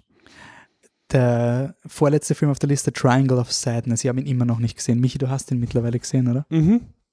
Ähm, Filme vom, vom Ruben Östlund, ähm, das heißt der Regisseur und Drehbuchautor, sind quasi immer ein Joke und der dann viel zu lang zu wiederholt. ähm, wie hat der vorige Film geheißen? The Square. The Square, ja. Ähm, ich fand The Square so viel schlimmer, dass ich Triangle of Sadness eigentlich ganz gut fand. Also ich fand ihn gut und ähm, ich finde auch, ja, er hat sogar sowas ähnliches wie eine Struktur und, und ja, why not? Aber ich, ich, das, ich bin nicht das Zielpublikum. Es ist einfach äh, äh ein, ein, zynischer Fetzen. Es ist it's not me, aber ist okay. Ein zynischer Fetzen, das beschreibt es für mich leider auch ganz gut. Ich bin wirklich kein Fan von Ruben Ostlund und weder okay. von ihm als Typen noch von dem, was er versucht, unglaublich gescheit und know-it-all irgendwie zu erzählen. Das es nervt ist, mich gewaltig. Es ist halt unfassbar flach. Also ich finde, dass das das Flache er kann es ganz gut. Also es gibt so eine, eine großartige Szene am Anfang dieses Films, der sich halt über unsere äh, absurdreichen oh, absurdreiche Welt halt irgendwie oder die, die absurdreichen unserer Welt ähm, lustig macht. Ähm, gibt es diese Modeshow am Anfang und dann im Hintergrund läuft dieser Spruch, ähm, was was ähm, Cynicism, also Zynismus getarnt oder ähm, Kapitalismus getarnt als Zynismus oder so. Irgendwie, es ist irgendwie so ein Spruch, so, das ist wirklich, wirklich cool. So, ja, das trifft halt wirklich gut. Ähm, und er hat immer mal wieder diese Momente, so, er ist wirklich, also das, was wir eh alle wissen, kann er manchmal wirklich sehr gut auf einen Sketch runterbrechen. Ich brauche das nicht drei Stunden lang und, und du weißt halt nach zehn Minuten noch alles und, und erzählt halt nichts Neues. Es ist ein Schulterklopferfilm. Also Schon, so, ja. Also ich hätte ihn schon, no, no offense, aber ich hätte ihn so als Gartenbau-Kinofilm bezeichnet. Im Sinne von, hätte mir da, also quasi, na, genau im das, Sinne von, es gibt ja. diese, diese, diese intellektuellen Filme, wo man so ein bisschen ins Kino geht und sie ein bisschen so, also ich habe den Film nicht gesehen, aber das ist mhm. diese, wir lachen uns darüber ab, wie deppert die absurd Reichen sind und ein mhm. bisschen äh, Hartz IV TV für Intellektuelle. Also du weißt ungefähr, was du kriegst und, und du, du feierst das dann ab, dass die mal durch den Kakao gezogen werden. Ähm, ja, aber nachdem der Norman Birdman nicht mochte, oh ähm, habe ich mir schon gedacht, dass auch kein großer Ruben Östlund-Fan ist. Aber das ist unabhängig jetzt, also in meinem Gartenbau ja. jetzt eher von, von möglicher Zielgruppe. Total, also, hundertprozentig. Das, das, ist genau, das ist genau die Art von Film, wie ich dich meine. Also das ist so diese Midrange Arthouse. Und den haben auch viele Crossover-Potenzial ja, haben. haben auch ist viele, ich, die normalerweise würden nur genau. die Woody Allen-Filme, so schauen wir mal wieder einen guten Film-Zielgruppe, die verirrt sich auch in ein Triangle of Sadness und ja. findet den dann, jetzt habe ich mal wieder, also der, das war der Film, wo mir die Leute gesagt haben, die nie ins Kino gehen. Jetzt, jetzt habe ich voll einen intelligenten Film wieder mal gesehen. Das ja, ist so ungefähr ja, die, genau. Genau. Und der auch extrem viel Passion bei denen erzeugt hat, das muss ich auch sagen. Also Triangle mhm. of Sadness, die Leute, die ihn geschaut ja. haben, haben mich noch Monate gefragt, ob ich ihn jetzt oder? endlich gesehen ja, habe. Also ja. das ist schon so. Na, der hat offensichtlich wirklich was ausgelöst. Bei mir hat er tatsächlich Ablehnung ausgelöst. Ich erkenne die Qualitäten von, von ihm. Also er ist sehr geschickt darin, auch Situationen zu konstruieren. Mhm. Das hat er immer schon. Also wenn, es gibt ein paar Kurzfilme von ihm auf, auf YouTube, die sehr geschickt konstruiert sind. Also das kann er wirklich, wirklich gut. Ähm, irgendein, ich weiß leider nicht wer, ein, Kritiker, ein, ein, Online-Kritiker hat den Ausdruck Designer Cynicism kreiert, den ich total großartig finde. Und das machen ganz viele Filme. Das ist so Designer Cynicism. Und, und du nennst es zynischen Fetzen. Ich, ich, ich glaube ihm das alles nicht. Ich glaube, dass er einfach von vornherein immer verliebt ist in seine tolle Idee, die er hat und eigentlich mit, mit keiner Moral oder keinem Herz oder keiner wirklichen Überzeugung dahinter steht, eine Geschichte zu erzählen, sondern sich einfach verliert darin, in, in, in Möglichkeiten, Dinge einfach möglichst lustig sozusagen überheblich darzustellen. Und das hat er macht er immer und auch hier und er hat tolle Momente und ich finde auch ja. gewisse Twists und, und der eine Charakter von, von also die, die Frau, die nicht nominiert ist, ich den Namen nicht, leider nicht weiß, das ist, das ist sehr, sehr, sehr clever gemacht. Kurzen Exkurs, habt ihr White Lotus schon gesehen? Noch nicht, nein. Das, das finde ich so viel, um so vieles gelungener als, mhm. als das. Es ist fies, eine Serie mit einem Film zu vergleichen und ist ein, ein ähnlicher Zugang und aber ein, ein, ein zumindest einer, der sozusagen nicht permanent auf seine Charaktere hinhaut, sondern seine Charaktere durchaus auch lieb hat, aber gleichzeitig auch eine gewisse Verachtung hat vielleicht mhm. ähm, und eine humanistische Seite vielleicht reinbringt. Aber ja, also ähnlich gelagert. Und wenn es mal schaut, denkt daran, der, der, der Moment, wo sie dann ähm, an diesem, diesem Strand sind und plötzlich stellt sich heraus, dass dort ein, ein Resort-Hotel ist. Mhm. Ich finde, das wäre eine großartige Crossover zu White Lotus. Egal. ähm, ist nicht der einzige Film, der deutlich über das, zwei das Stunden übrigens, ist. Das ist übrigens pretty much the last shot. Also wir haben jetzt den Film total gespoilert. Wie gesagt, ich glaube, die meisten, die ihn sehen wollten, haben schon. Sorry für das. stimmt, ja. Ähm, genau. Sorry. ja. Na, sorry, es ist Oscars-Zeit, also anything goes. Ähm, fast sehr viele Filme über zwei Stunden. Ich glaube, fast jeder, den man bis jetzt erwähnt hat, war über zwei Stunden. Ein Film, der nicht über zwei Stunden ist es der letzte Film, nämlich Women Talking. Ähm, war auf der Biennale, glaube ich, äh, ist er gelaufen und hat da lustigerweise auch bei unserem Biennale-Café nachher bei den Leuten, die ihn gesehen haben, extrem polarisiert. Also da waren Leute, die den unfassbar gefeiert haben.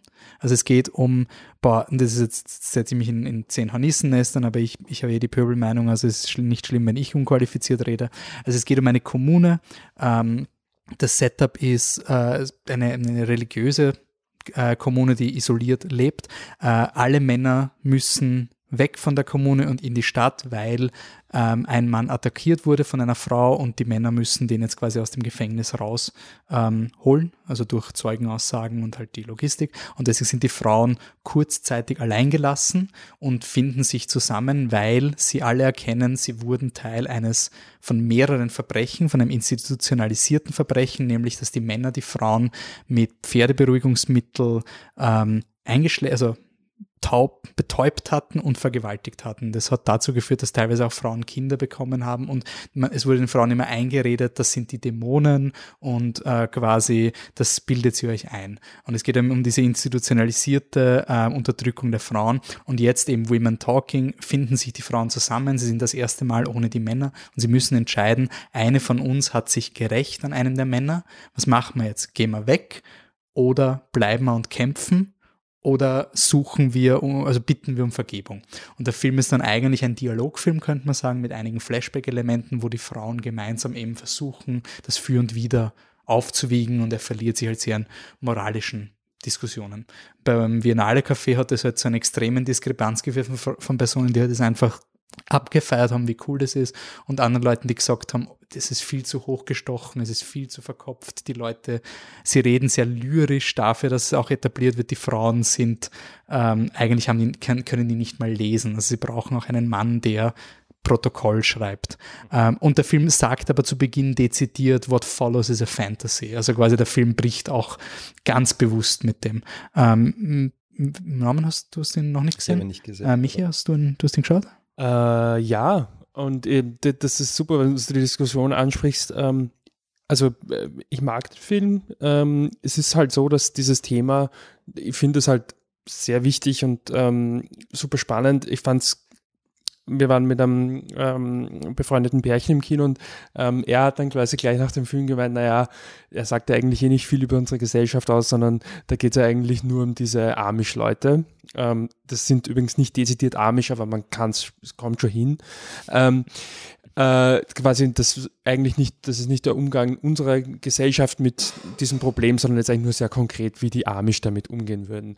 Und ähm, daraufhin sind die anderen drei Leute, ähm, mich inklusive, aufgeschlossen, nein, nein. Äh, fix nicht. Ähm, so ist es nicht.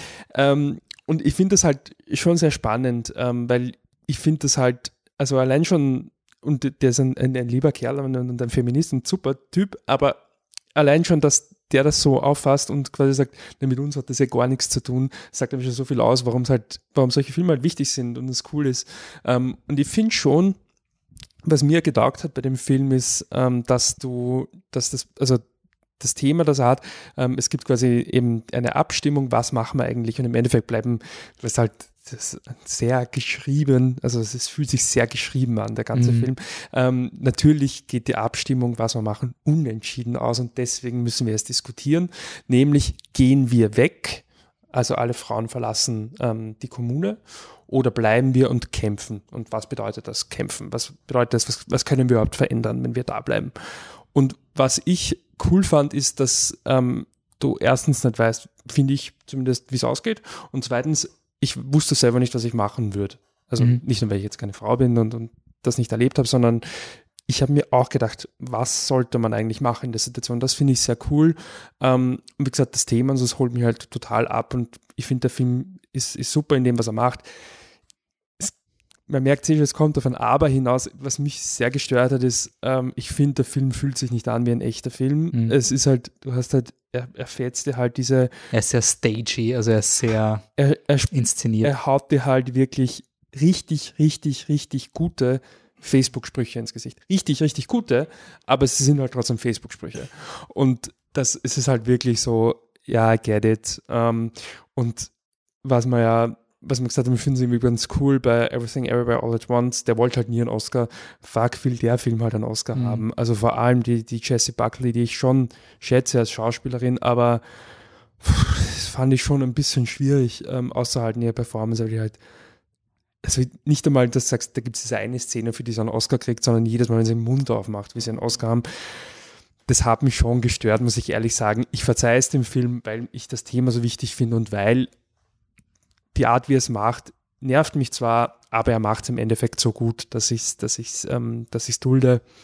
Ähm, it is what it is. Ich finde es gut, dass er existiert. Ja, ich finde, es ist leider, es ist dieser Aber-Film, den, den werde ich auch empfehlen. Und wenn auf einer Party jemand diesen Film lobt, werde ich nicht stark gegen ihn reden, Nein. weil ich gut finde, dass er besprochen wird. Aber für mich war zum Beispiel die Rooney Mara ein Reibungspunkt, weil sie so ganz offensichtlich das moralische Zentrum ja. war. Also du weißt ganz genau, wenn die Rooney Mara jetzt den, den Mund aufmacht, dann wird da was Deepes kommen. Ja. Also du, du weißt, dass das ein, ein Gleichnis ist, der Film. Und deswegen zieht er dann halt in dieser Subtext ist Text äh, Filmanalyse halt ganz gut, weil der Film dir auch gleich mal erklärt, was du zu denken hast. Es sind aber auch verdammt wichtige Themen, die zu wenig beackert sind. Absolut. Und er ist auch sehr gut gemacht. Ähm, ich finde, mein größtes Problem war das Drehbuch, eben weil es so unecht ist ja. und aber nicht unecht genug, dass ich sage, lehnt sich rein in die Absurdität. Also am Anfang steht, what follows is a fantasy, dafür ist er zu echt. Ja. Und mich hat es fast schon geärgert, dass der Ben Wishaw, Charakter, der die Minutes of Meetings, also der einzige Mann, ganz ehrlich, macht's doch alle Männer scheiße.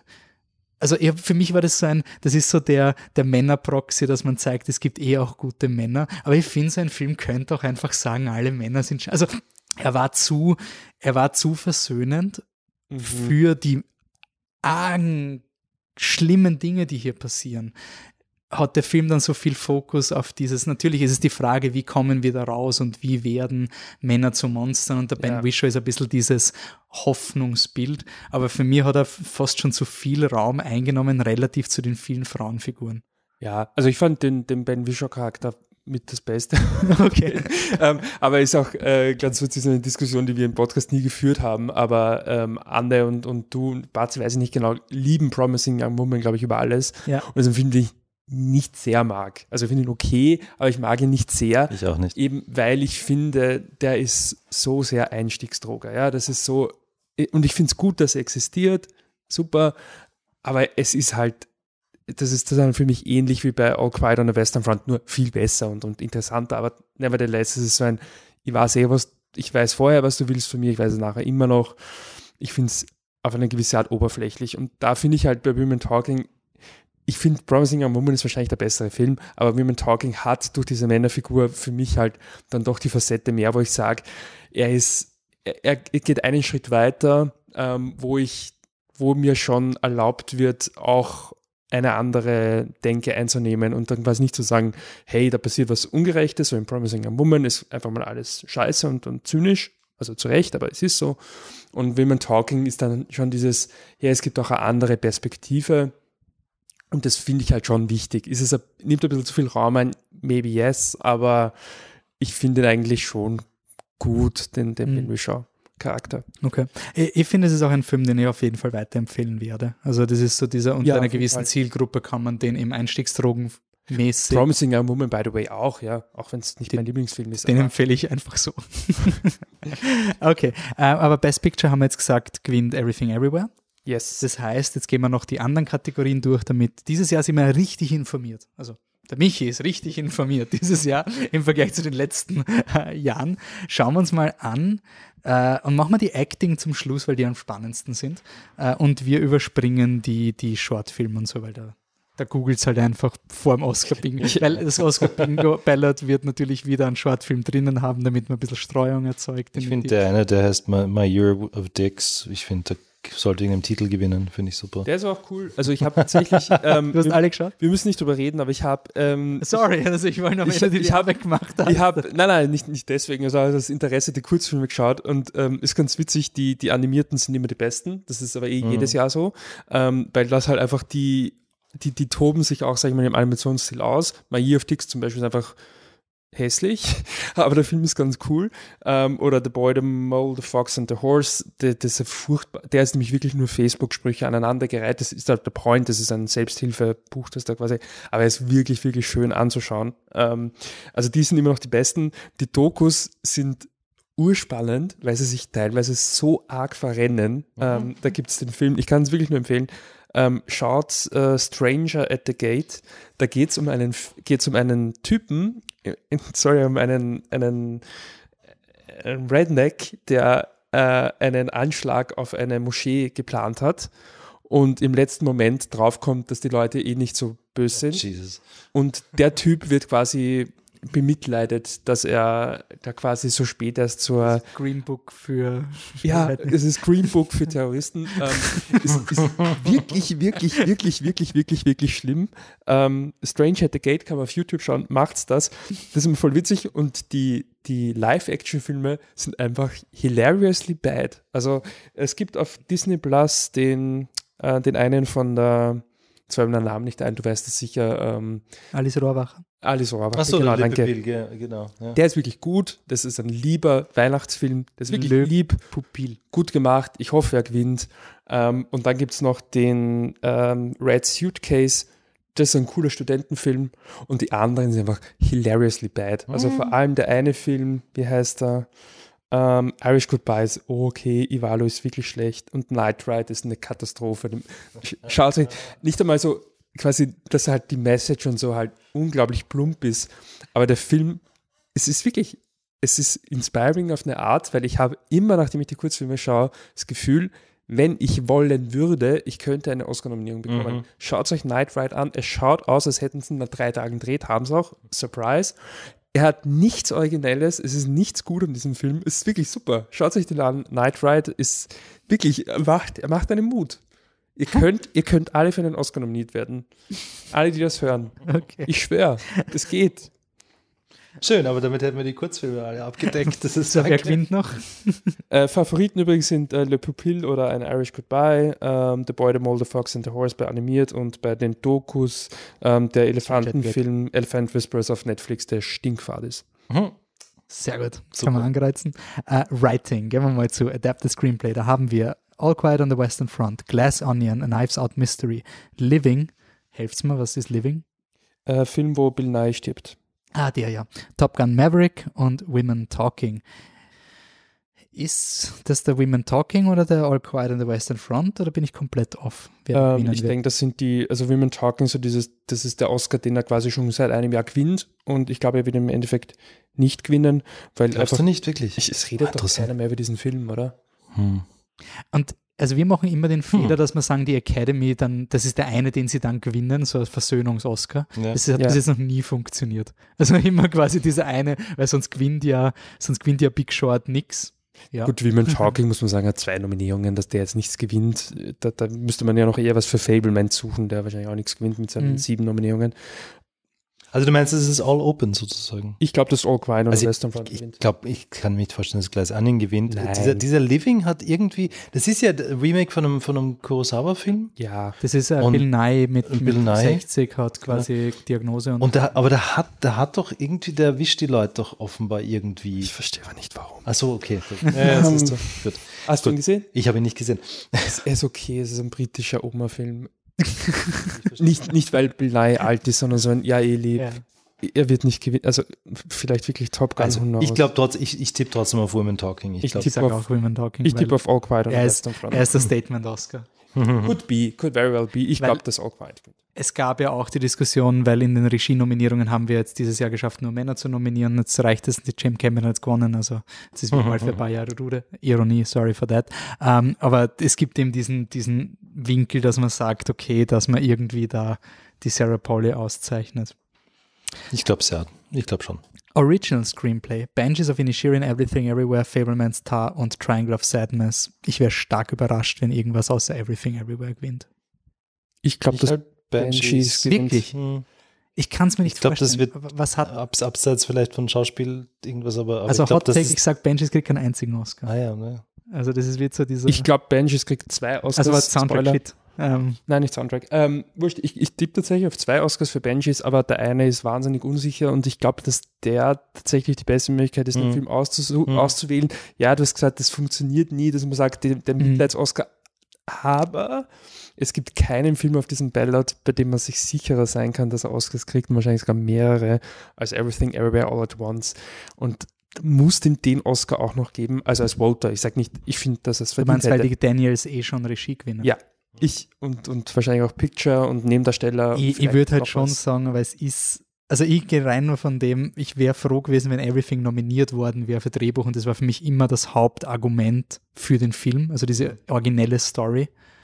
Und es ist halt so, ähm, ich habe müsste uns nachschauen, es stimmt, aber ich habe so eine alte Oscar-Regel für mich war noch, ähm, wenn Story versus Dialog ist, ist es Dialog. Mhm. Ähm, sie lieben halt Dialoge und was ist mehr Dialog als Benji ist. Ja ich, ich sage nicht, dass, also das, das natürlich ist fast ein Coin-Flip. Mhm. Ich glaube, ich tendiere aber zu Banshees. Ich glaube das auch aus den, genau den Gründen, die du sagst. Das ist ein wirklich spannendes Rennen dieses Jahr, komme ich gerade drauf. es sind äh, viele Kategorien, wo es sehr knapp ist. Mhm. Ja. So, bitte, aber jetzt leicht, lass mich mal einmal meine, äh, richtig sein. Visual Effects, kann da bitte Aber da, yes. ich glaube, das ist okay, ein, eindeutig, oder? Lock of Locks. Lock of Locks. Wird, wird so passieren. Production Design, All Quiet on the Western Front, Avatar, Babylon, Elvis, Fablemans.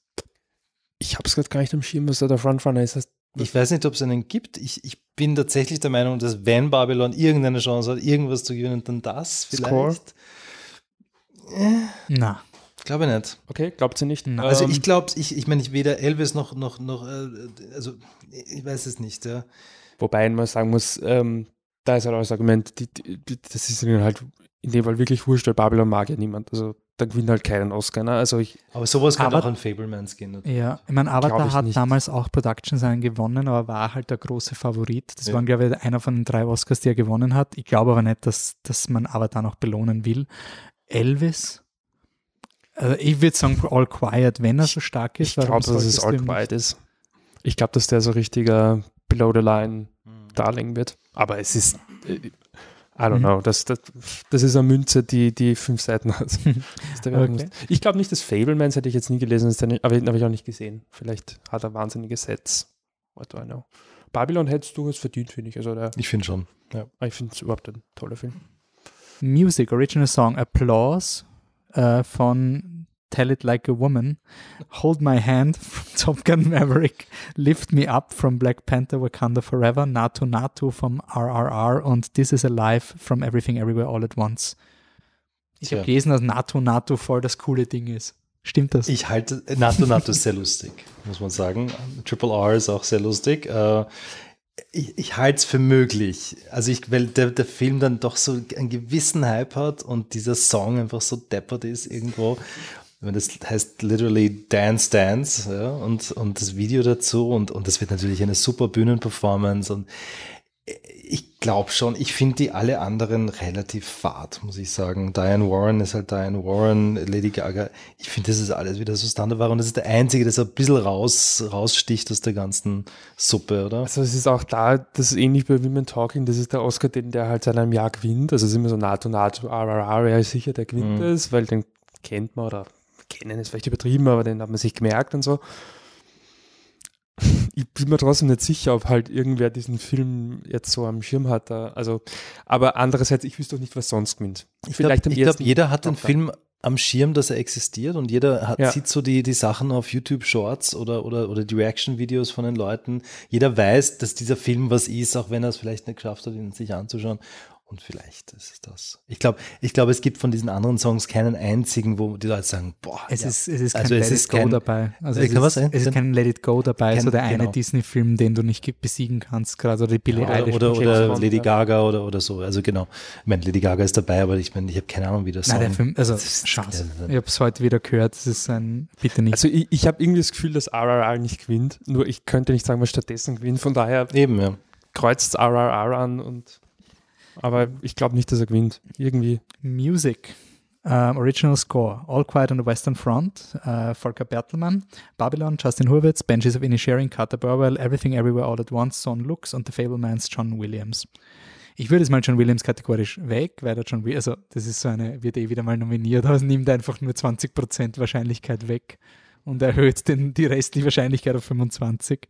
Wobei, ähm, also ich glaube auch nicht, dass er gewinnt, aber er ist das ist ganz blöd, aber es wirkt Nein, nein, er kann doch Indiana alt. Jones. Er, kann, er, macht noch Indiana Jones. Wenn es unbedingt drauf ankommt, ja, kann okay, er noch. aber es ist halt, ich meine, ich will jetzt nichts, nichts, nichts ist Böses so, als ob er noch nicht schon neun hätte und 50 Nominierungen. Nein, oder? nicht so viele. Hat er nicht so viele? Zwei, Wirklich? Er hat nicht, nicht so viele. viele. Er hat absurd Nominierungen viele. hat er 50er. Deswegen sollte man einfach nicht mehr nominierbar sein, wenn man einmal gewinnt, weil es bringt nichts mehr. Man gewinnt nachher eh nichts mehr. Aber ist nicht All Quiet on the Western Front auch an dieser Front irgendwie eine Art Leider. Front? Ich habe ja so Angst, dass der gewinnt. Das ist, das ist wieder so ein scheiß Soundtrack. Also im mhm. Sinne von eine Tonspur mit Geräuschen, die mhm. hin und wieder mhm. reingesampelt mhm. wurde. Und ich finde ihn schrecklich. Also ich finde den Soundtrack. Ich finde, find, den Film funktioniert da. Das ist für mich halt auch das, was, was, was für mich beim, beim, beim, beim Score halt wichtiger ist, dass es im Film funktioniert. Nevertheless, ähm, es gibt halt einen Score hier, der funktioniert im Film halt sensationell, das ist für mich Babylon. Mhm. Und ähm, der, ich bin angefressen, wenn Babylon nicht gewinnt. Ich glaube aber auch, dass also das ich finde All Quiet, du merkst, dass der Soundtrack da ist. Es ist quasi die, ich finde, es ist die bei, ich finde, bei, bei Dune hat man argumentieren können mit quasi, wo ist die Grenze zwischen Geräusch und Musik und, und ähm, gibt gewisse Kunstschaffende, die diesen Begriff überstrapazieren. Ich finde All Quiet on the Western Front, das ist einfach so dieser, dieser Dreiton. Und du weißt gleich, nach, das war so, zu, der Beginn vom Film war alles quiet und dann und siehst dann du die Kriegsmaschine und dann geht's und immer noch, was war denn das für ein scheiß Geräusch? Also, oh Gott, das ist der Soundtrack. Oh Gott, sie sind so stolz auf diese drei Töne und die samplen das jetzt immer wieder rein. Ja. Und auch in den Interviews sie reden nur von den drei Tönen. Ja, also es ist ja keine Komposition, es ist kein Gesamtwerk, es ist Sampling. Ich finde es schrecklich.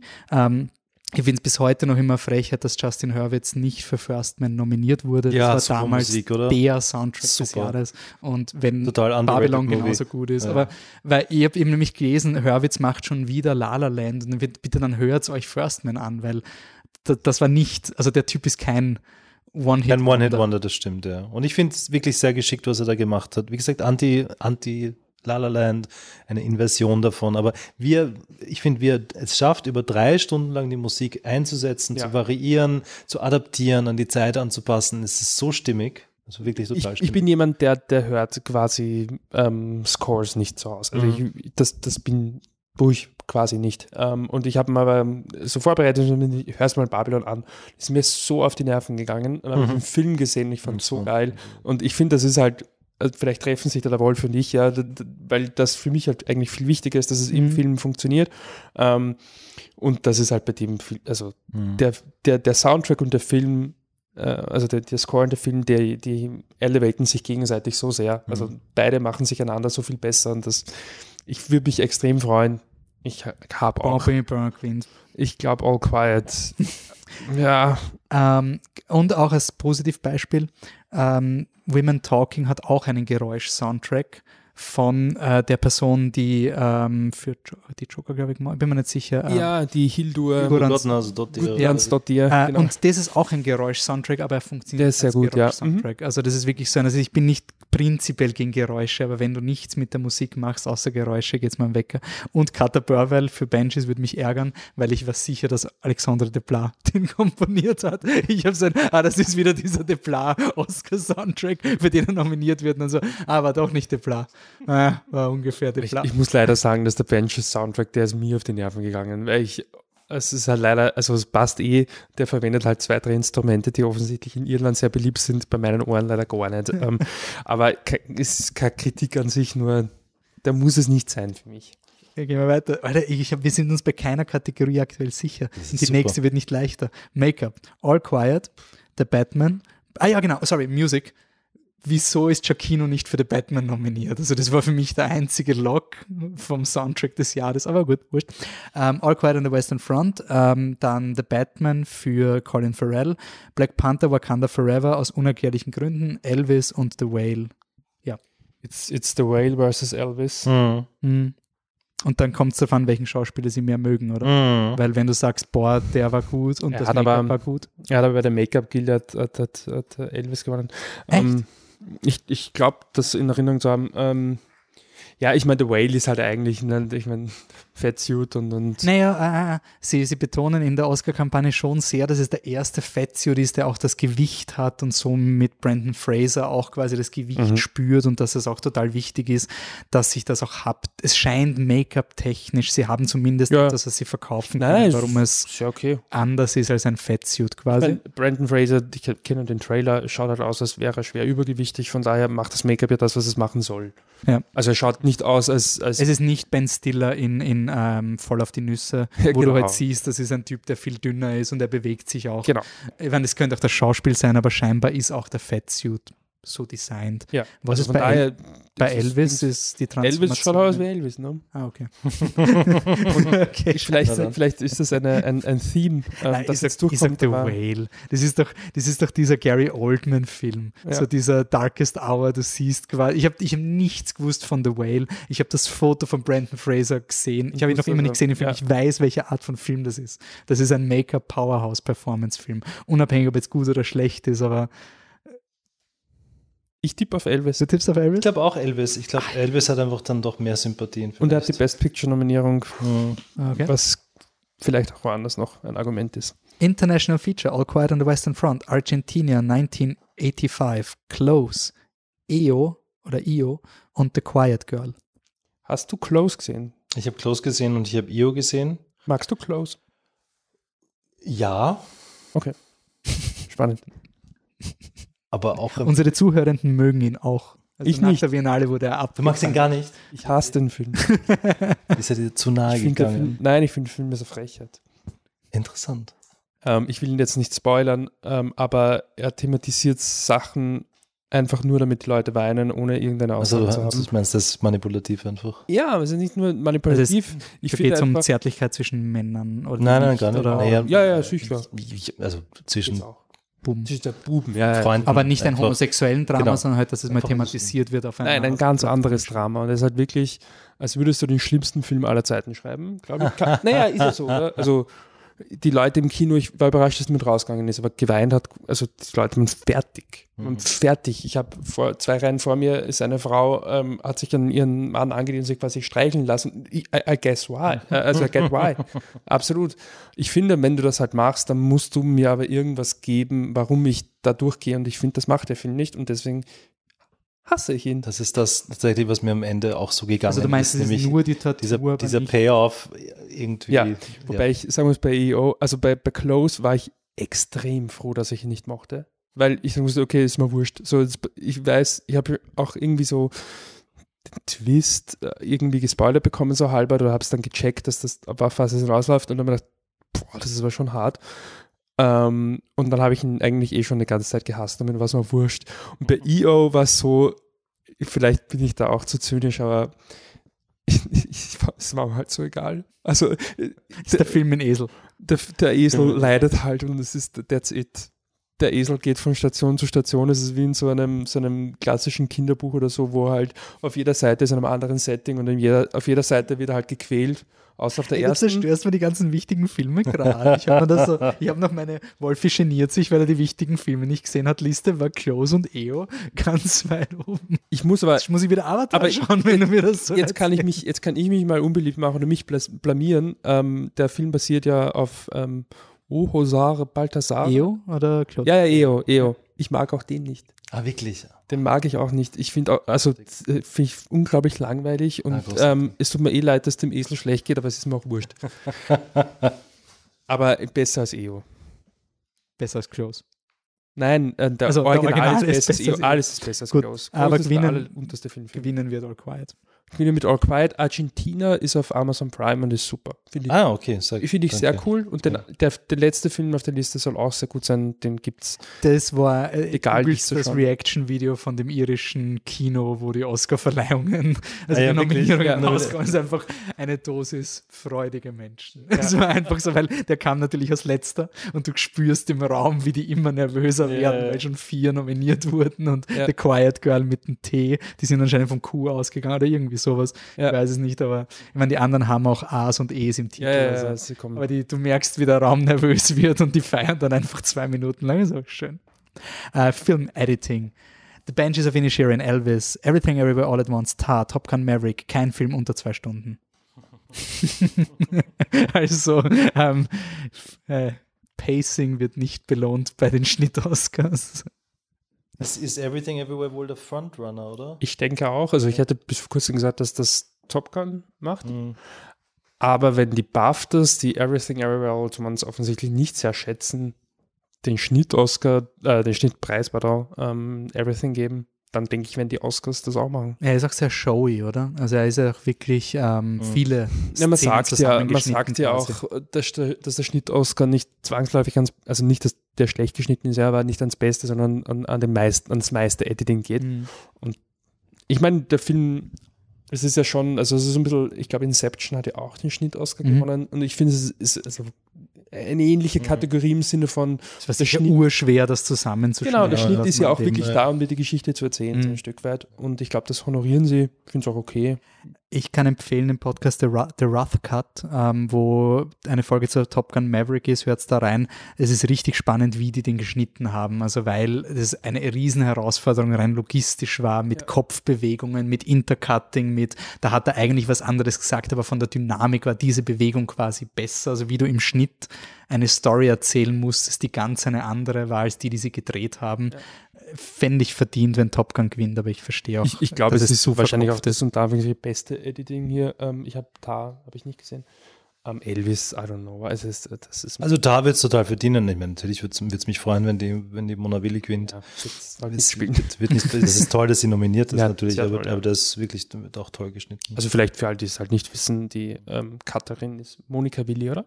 Genau, ja. Ähm, eine Österreicherin von Tar ist nominiert. Wir sind Oscar. Wir sind Oscar. Wir sind quasi die anderen haben verloren, aber wir sind Oscar. Während alle sich, die ganzen Medien sich darüber äh, darüber, ähm, darüber geschrieben haben, dass Corsage nicht nominiert ist, haben sie alle vergessen, die Monika Willi zu erwähnen. Das fand das, ich ein bisschen peinlich. Echt, ja, das kam echt so unterm Radar irgendwie so. Na, vor allem in einer Kategorie, die auch statistisch gesehen sehr männlich geprägt ist. Also es ja, gibt ja. jetzt nicht so viel ähm, Anerkennung für Schnitttechnikerinnen mhm. rein statistisch. Mhm. Also es ist ziemlich naja, die ist Thomas Schoonmaker. Und, so. ja. ja, okay, stimmt. es gibt die ein. Und Tarantino hatte doch auch eine. Ja, die, die Sally, Sally Menken oder Menkes. Ist die, die so, verstorben oder? ist? Verstorben, ja. Ja, ja okay. Also nach, nach ähm, Hateful Eight oder vor, vor Hateful Eight um die Ding herum. Na cool, also wissen wir auch nicht, aber wir vermuten Everything Everywhere. Sehr mhm. stark. Ja. Ähm, Documentary Feature All That Breathes All the Beauty and the Bloodshed, Fire of Love, A House Made of Splinters und Nawalny. Ich sag ganz blöd, ich habe keinen gesehen. Ich sage, es ist ein politischer Oscar und Nawalny gewinnt. Ah, interessant. Ich, also ich, ich habe keine Ahnung. Ich habe zwei gesehen. Also ich habe den All the Beauty and the Bloodshed gesehen, den ich nicht so gut finde, wie alle ihn finden, aber scheinbar ist es doch ein Film, der sehr irgendwie. Was ist die Thematik vom Film oder was behandelt er? Es geht einerseits um Nan Golden, die eine, eine sehr, sehr bekannte, etablierte Künstlerin ist, Fotografin in erster Linie, die in den 70er, 80er Jahren an der Ostküste, vor allem Boston, New York, ähm, die Gay, Lesbian und auch Trans-Scene dokumentiert hat, in einer sehr, sehr natürlichen Art und Weise, weil sie einfach Teil davon war oder einfach sehr mit denen äh, viel interagiert hat. Und ähm, offensichtlich, was ich nicht wusste natürlich, aber durch den Film weiß, eine, eine, sich eine Drogensucht auf, aufgezwickt hat äh, und äh, aus einer persönlichen Vendetta heraus gegen die, äh, wie heißt es, Sattler, Sattler, äh, wie heißen sie? Ich habe es ihr aufgeschrieben. Sackler, die Sackler Family, die einen riesigen Pharmakonzern in, in Amerika besitzt und äh, die im Prinzip den Markt flutet mit diesen Opioiden mhm. und, und für diese Opioid-Crisis, die jetzt immer wieder ein Schlagwort ist in Amerika, mehr oder weniger verantwortlich mhm. ist. Und in ein Golden geht wirklich von, von Museum zu Museum und Ausstellung zu Ausstellung und protestiert vor Ort und sagt, die Sackler-Familie unterstützt die MoMA unterstützt das und, und das geht nicht und so weiter. Okay. Also es ist ein, ein, ein es ist ein, ein, ein Film über eine Künstlerin, die toll ist und es ist ein Film über eine politische Aktivistin und für mich geht es nicht zusammen, aber es, es funktioniert auf gewissen Ebenen. Und, und die Poitras hatte schon mal gewonnen. Citizen 4, der Citizen 4 und, und Risk gemacht und so. Also das wäre schon, wär schon eine Möglichkeit. Dieser Fire of Love, ich habe den ja gesehen, ich habe auch den anderen vom Herzog gesehen, den finde ich viel cooler. Aber dieser Fire of Love, der, der, der auch so presses the right buttons. Ich glaube, das könnte auch gewinnen. Ist es der Vulkanfilm? Ist der, der zweite Vulkanfilm sozusagen, der größere ich war total verwirrt, wie bei der Biennale wieder beim Plötzlich wieder ein Vulkanfilm Herz, ist. Ja, genau. wird. Ja. Ähm. Und ich finde ihn nicht wahnsinnig spannend, aber er funktioniert für viele Menschen sehr gut, glaube ich. Mhm. Deswegen. Ich habe mir die Dokus fest vorgenommen und äh, keine einzige geschaut. Aber ich, ich, Was ist der Favorit laut dem Naja, eben Fire, wie heißt der Fire? Fire of Love. Fire of Love und, und Nawalny sind halt die zwei, die was gewonnen haben. Ich glaube Fire of Love bei den BAFTAs, äh, Nawalny bei den DGA, äh, mhm. nicht DJ, PGA, Producers oder was. Da ich beide Filme nicht gesehen habe ähm, und die anderen auch nicht, bin ich jetzt pretty auch much so, open, glaube ich. Es ist wirklich. Ja. Aber nachdem ich halt sonst keine Meinung habe, würde ich sagen, also Nawalny, weil politisch. Und es ist ja auch so, dass dieser, dieser ähm, Ukraine-Krieg jetzt ich meine, das ist gerade wieder, dass es äh, jetzt ein Jahr alt ist und auch die, die Spannung jetzt in Bezug auf die USA vielleicht ein bisschen stärker werden und jetzt das vielleicht die da drüben auch nochmal wieder ein bisschen mehr mitkriegen, ist es schon wieder sehr in den, in den Fokus gerückt. Das hilft dem Film sicherlich schon. Mhm. Ich habe ich hab ihn nicht gesehen, ich weiß nicht, ob er gut ist, I don't know. Okay. Ich würde auch auf normalen tippen, aber es, es kann auch Fire, Fire of Love sein. Gut, so jetzt aber eine Kategorie, wo wir es wissen, oder? Directing. Banshees, Everything Everywhere, Fableman, Star, Triangle of Sadness. Das gewinnen die Daniels, oder? Da könnte schon das Spielberg. Na, Spaß. So, Dennis. Moving on. Costume Design. Babylon, Black Panther, Elvis, Everything Everywhere, Mrs. Harris Goes to Paris. No clue. Elvis? Wahrscheinlich Elvis. Schaut Ich auch find- für Elvis, Ich ne? finde, in so einer Kategorie sollte man immer den Film auszeichnen, für sonst nichts nominiert wird. Mrs. Weil er hat es trotz fehlender Dinge reingeschafft quasi. Dann Mrs. Harris Goes to Paris. Anschauen werde ich ihn mir trotzdem nicht wahrscheinlich. Ähm, ist ein äh, auch sehr solider. Ähm, Hast du gesehen? na, äh, von, von Leuten, die quasi wieder ins Kino gegangen sind, um einen Film zu schauen, war das auch einer, der Ich Sehr hab, gut ich habe abgeholt tatsächlich mir gedacht, wäre es nicht mal lustig, alle nominierten Filme zu sehen? Mrs. Harris. Okay, nein, never mind. Muss nicht sein. ähm, also ist Elvis da schon, oder? Elvis hat I guess, I don't know. Und, und äh, Black Panther hat angeblich auch Chancen. Ja, die Carter ist sehr beliebt natürlich. Und, Ja. Ja. Okay, Cinematography. All Quiet on the Western Front. Baldo Falls Chronicle of a Handful of Truths. Kannst du Der mich abgeben? Iñárritu-Film. Inarito. Gut. Elvis, Empire of Light, Roger Deakins, passt. Okay, jetzt auch. Ich liebe das immer, wenn man keine Ahnung hat und dann liest man die Namen so. Ah, ich habe den Film nicht gesehen, aber ich weiß, warum man nominiert ist. Roger Deakins, wissen wir, ähm, hat endlich den Oscar gekriegt für 1917. Tar, Star. War es nicht der zweite Oscar für den Dickens? Er hat doch schon vorher na, gekriegt. Na, War es wirklich der na, erste? weil das 14 eine Mal er hat ihn immer verloren gegen Lubetzky und Ja, gegen genau. ähm, den von Nolan Okay, ja, I know, I know, I know. bei Ähm, Inception. Ja, Ähm, Pfister, oder? hm? Wally Pfister. Wally Pfister und dann zweimal gegen Lubetzky. Ah, Ich, ich bilde Also mir ein, das- dass er ihn dazwischen schon gekriegt hat. Na, ja, ähm, aber ja, jetzt reicht es mal Okay. wieder von Roger Dickens. Jetzt ich schon. bin, ich habe da wirklich keine Ahnung. Ich, ich, ich habe ich, ich sage All Quiet, weil sie haben einen One-Shot. wahrscheinlich schon, gell? Ähm, was ist Cinematography? Äh, ja, ich, ich denke, es ist All Quiet oder Elvis. Aber es kann nicht schon wieder Elvis am Gott willen. Äh, ich glaube auch All Quiet. Ich meine, die, die, ähm, der, der, der Bardo-Film klingt wie ein absoluter Albtraum. Also, hast du ihn gesehen, Norman? Ich habe ich, Inarritu Aber is ich not, schau my, keine- not my cup of tea. Ich meine, der, der Conji ist neben dem Deakins natürlich ein wirklich etablierter Name. Der hat allerdings, glaube ich, schon einen Oscar oder nicht? Ich, I don't know. Aber es ist so, dass halt, also die Kamera ist angeblich wirklich, wirklich, wirklich, wirklich gut in Bardo. Ich, ich werde diesen Film nie im Leben schauen, weil das ist quasi der Inarito-Film, der den Inarito-Fans zu Inarito ist. Also, um Gottes Willen, alles nur das nicht. Ähm, aber, aber nein, ich, ich, ich denke, das wird irgendeiner von den Best Picture-Nominees werden und eher nicht Tar. Also, ja, ich glaube, es wird All Quiet ist. also ich finde, also wenn ihr Tar gesehen habt, dann bin ich, müssen wir drüber reden. Ich finde, Tar wird es total verdienen. Finde ich. Ja. Gut. Ich hätte nicht gelesen, dass er Chance hat, aber maybe, who knows. Animated Feature, Guillermo del Toro's Pinocchio, Marcel the Shelters with Shoes on, Puss in Boots, The Last Witch, The Sea Beast und Turning Red. Keine Frage, oder del Toro's Pinocchio gewinnt. Also der hat sich auch zu Tode campaigned natürlich und hat und die Ausstellung dazu und alles gewonnen, glaube ich, was es jetzt irgendwie an Guild Awards und sonstigen Craft Awards gibt, ist natürlich eindeutig und Aber es ist ein, ein starkes Line-Up, finde ich. ist ein, ein wirklich starkes Line-Up. Ich, also Sea Beast hat mich nicht wahnsinnig, habe ich, hab ich nebenbei geschaut, meinen Kindern hat es getaugt. Turning Red mochten sie sehr, sehr gern, haben sie schon zweimal geschaut. Puss in Boots habe ich im Kino gesehen tatsächlich, der ist ja total narrisch. Bist du deppert? Aber er ist, er ist gut. er ist nicht schlecht. Äh, Ich finde, ich find, er, er, ist, er ist Dreamworks gut. Also es ist nicht so, dass du sagst, boah, Pixar, das ist jetzt wie ein Pixar. Nein, er ist schon Dreamworks gut. Aber Nein, und er hast so ein bisschen diesen animiert. edgy, edgy Humor, aber er ist, er ist wirklich trippy. Und schön animiert ja, und, und, und verschiedene Animationsstile. Ja, ja, und ja. ich meine, die Story ist halt nur noch 15, aber funktioniert. Ich finde, ist Marcel wirklich ist wirklich, wirklich sweet. Ich finde immer noch, dass man, da gab es ja kurz den Moment, wo nicht klar war, ob er nominiert, ob er eligible ist. Weil nur die, die Shell nominiert ist und Ja, die Menschen herum. ist, ich finde, das, das kann man immer noch, kann man immer noch argumentieren, aber es ist ein wirklich sweeter, sweeter Film. Hm. Ähm, ich ich würde tatsächlich Marcel Deschel den, den, den Oscar geben. Ich, ich, ich liebe den Film, finde ihn Ja. so süß. Ähm, ich ähm, finde aber auch Pinocchio, also ich weiß, Wolfgang mag den Film nicht so sehr, aber ich, ich finde Pinocchio auch super. Ähm, ich, aber es ist wirklich so, ich finde es überraschend, dass ich Pinocchio wirklich gut finde und ich könnte nicht sagen, ob es mein zweiter oder mein drittliebster Film ist, weil ich finde Puss in Boots ist wirklich gut. Ähm, und das, aber das sagt viel über die Kategorie aus. Ähm, Turning Red mochte ich überhaupt nicht, ähm, persönlich, aber ähm, Kann ich mir aber extrem vorstellen, dass er bei Kindern saugut funktioniert, weil mich hat er überfordert. Also für mich war er zu schnell. Also im Sinne von, arg. also so, war so ich bin alt, weil das ist alles sehr Aber so geht es mir mit ganz, ganz vielen Kinderfilmen Äh, zur Zeit, also wo ich bei der Hälfte bin. Holy hell, ist das hart, der Anfang. Nachher wird es besser, aber der Anfang Ja, war das, so, aber das ganze Ende finde ich auch wieder so Aber anstrengend. dann kommt einfach 10 Minuten oder 20 Minuten vor Schluss kommt die andere rein, die so, ja, Film meins lieber, aber ich hasse ihn.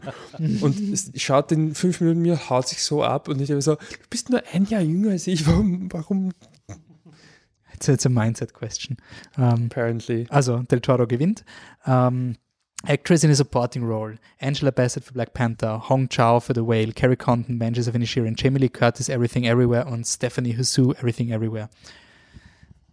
Tja. Boah, also die Schuh wird's nicht. Ja, die, die, Jamie Lee Curtis hat eine perfekte Oscar-Kampagne gerade. Also die, die macht, Jamie Lee, die ja dann macht gerade eine Last-Minute-Oscar-Kampagne. Also ja.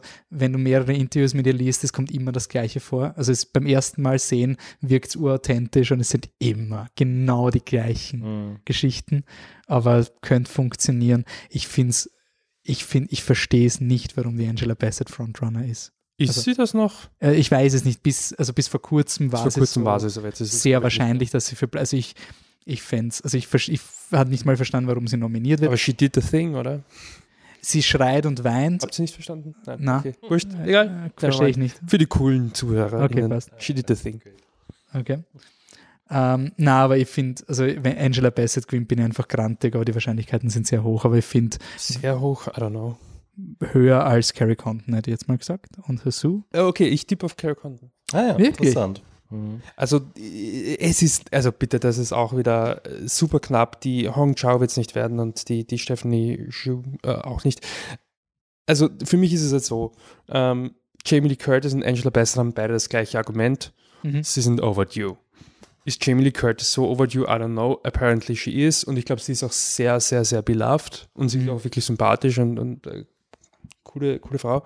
Ähm, ich finde aber ganz einfach, wenn du jetzt Bassett, Condon, Curtis, ich, die einzige Show habe ich nicht gesehen, Show könnte man diskutieren, aber ich finde halt, die Carrie Condon spielt die beiden sowas von an die Wand. Also ich, ich finde, Jamie Lee Curtis ist okay bis gut in dem Film, aber sie ist jetzt nicht die deepest role. Yeah. Ich finde, Carrie Condon ist mit das beste Managers of Sheeran. Ich, ich finde sie echt fantastisch aber bei Film. Jamie Lee Curtis hat einfach diese Oscar-Kampagne. Also ja, die sicher, hat halt sicher. diese. Sicher, aber du hast.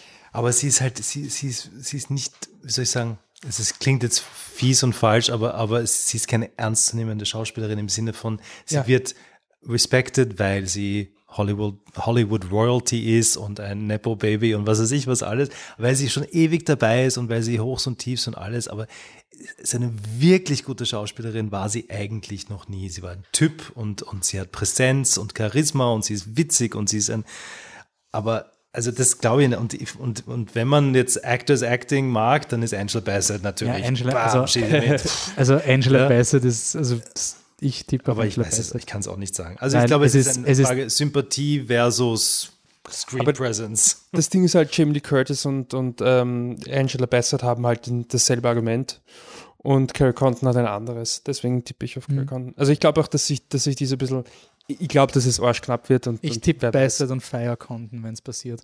Ähm, aber ich finde, ich find, die, die Bassett hat den Oscar-Clip schon im Trailer gehabt und ich finde, also normalerweise ist diese Art von Schauspiel in einem Oscar-Film halt, denkst du, okay, deswegen wurde sie nominiert, der Film ist nicht besonders gut. Wenn nicht mal der Film ein Oscar-Film ist, verstehe ich nicht mal, warum so ein Mittel-Oscar-Screamy schaut die. Also es ist so Oscar, aber in einem. Ja, ich finde aber ihre Performance besser als die von der Curtis persönlich. Also ich finde die Curtis ist eh voll okay, aber ich finde nicht, dass die da was. Aber beide sind drin wegen dem Prestige von Film, nicht wegen einem Schauspiel, würde ich Ja, und wegen der Story. Also ja, Black, Pan Black Panther hat nur Chancen, weil der erste Black Panther nominiert wurde. Ja, Ansonsten klar, wird klar. der Film nie diesen ja, Bass haben. Sicher. Actress in a leading role: Blanchett in Tar, Anna de Armas Blonde, Andrea Riceborough, to Leslie, Michelle Williams, The Fablemans, Michelle Yeoh, Everything Everywhere All at Once.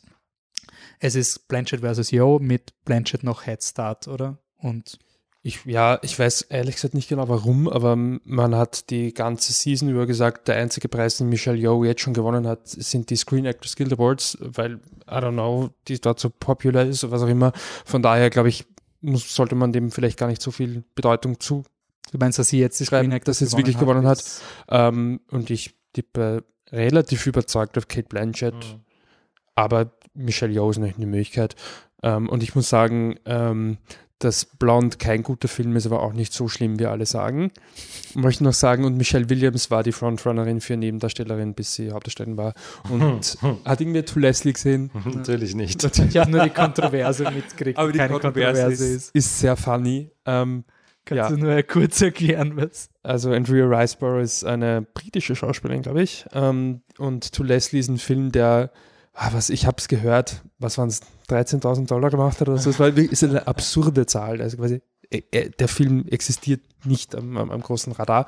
Ähm, und sie spielt aber augenscheinlich ganz gut und oder sehr gut und die hatte halt dann so eine Grassroots-Campaign, das heißt, sie ist halt ähm, auf Social Media selbst aktiv geworden, hat ihre Freundinnen ähm, gebeten, doch für sie so quasi die Werbetrommel zu rühren. Kate Winslet hat gesagt, das ist die beste Performance, die sie in ihrem Leben je gesehen hat, also wirklich gesagt. Mhm. Ähm, und ich finde es halt total, es ist, ich finde es halt ich, so lustig, weil einerseits ähm, ist es ja eh absurd, dass quasi immer nur die, die kampagnenbasierten ähm, äh, Schauspielerinnen dann, also dass du quasi das Geld brauchst von, von dem mhm. Studio, das an dich glaubt. Und von daher ist ja voll die coole Geschichte. Mhm. Andererseits ist es halt eine weiße Schauspielerin mit vielen weißen Freundinnen in Hollywood, die sich so halt ihre. Also es ist Aber halt. Genauso wie alle anderen hier, oder? Weil es ist irgendwie schon dann die Story gewesen, dass die Andrea Riceborough schuld war, dass keine dunkelhäutigen Performances nominiert wurden. Und da hat man schon gesagt, dass das Argument gilt halt nur, wenn diese Personen knapp der Fünfte geworden wären. Ja, also sind sie ja auch. Ja, sicher. Aber das, man weiß ja nicht, ob wie stark das Rennen. Ja, also, naja, gut, aber die, die, ich weiß gar nicht, wie sie heißt, Viola Davis ähm, war die eine, aber die andere für diesen. Von Tin, äh, den drei Buchstaben-Film. Ich ja, ich glaube, es sind ja. vier Buchstaben, ja, oder? Till, genau. Till, genau, Till. Ja. ja. die Till-Schauspielerin, die galt schon ziemlich als, als fix. Mhm. Ja, aber, aber quasi die, die, die Riceboro highlightet nur ein Grundproblem, was alle Natürlich. anderen in der Kategorie wahrscheinlich auch auf andere Art gemacht haben. Also, dass du Kampagnen. Es fängt halt früher an. Ich glaube, halt bei allen anderen fängt es früher an, dass du sagst, du hast halt als, als weiße Schauspielerin, als weißer Schauspieler halt einfach viel bessere Chancen. Ja. ja. Ähm, und da ist es das ist halt eben, aber ich finde es halt so, so lustig, weil einerseits, man muss es ihr fast gönnen, dass sie es quasi ohne der, der Unterstützung eines Studios schafft, aber ich finde die Geschichte halt zugleich auch so hilariously unsympathisch, mhm. weil auch die Leute mit denen, also man kann sich ja die Liste anschauen, die Leute, die sie supportet, da sind durchaus Leute dabei. Ist klar, aber die liegt jetzt offen. Die Frage ist, wie viele Ungustel unterstützen irgendwen anderen und du siehst es nicht. Also es ist halt, ja. es legt einfach das System offen. Absolut. ich finde es interessant, dass das jetzt voll die Andrea Riceborough trifft für etwas, was halt offengelegt Natürlich, und das ist auch nicht, das ist auch nicht fair, ja, aber, aber ich finde es halt lustig, ja. Ich, ich finde es Film nicht gesehen. ich auch nicht, aber ich finde, das ist tatsächlich eine, eine wirklich, wirklich spannende Kontroverse. Nicht, nicht unbedingt wegen dem, wegen dem es diskutiert wird, mhm. mhm. aber es ist wirklich eigentlich ein ziemlich komplexes Thema. Ja. Okay. Actor in a Supporting Role. Um, Brandon Gleason, Benji's of Inisherin, Brian Tyree Henry für Causeway, Judd Hirsch, The Fablemans, Barry Keoghan, um, ah, der andere, deswegen, um, The Benches of Inishirin und Kei Hui Kwan uh, für Everything Everywhere All at Once. Das macht Everything Everywhere, oder? Also. Yes. Also, das ist der einzige auch wirkliche, der, wirkliche Lock, glaube ich. Oder ja, also auch der einzige Schauspieler, der nah dran war am Sweep, also die ganzen wichtigen Preise zu gewinnen. Und bei den BAFTAs hat Barry Keoghan gewonnen. Mhm. Das wird ein einmaliges Erlebnis bleiben. Mhm. Ja.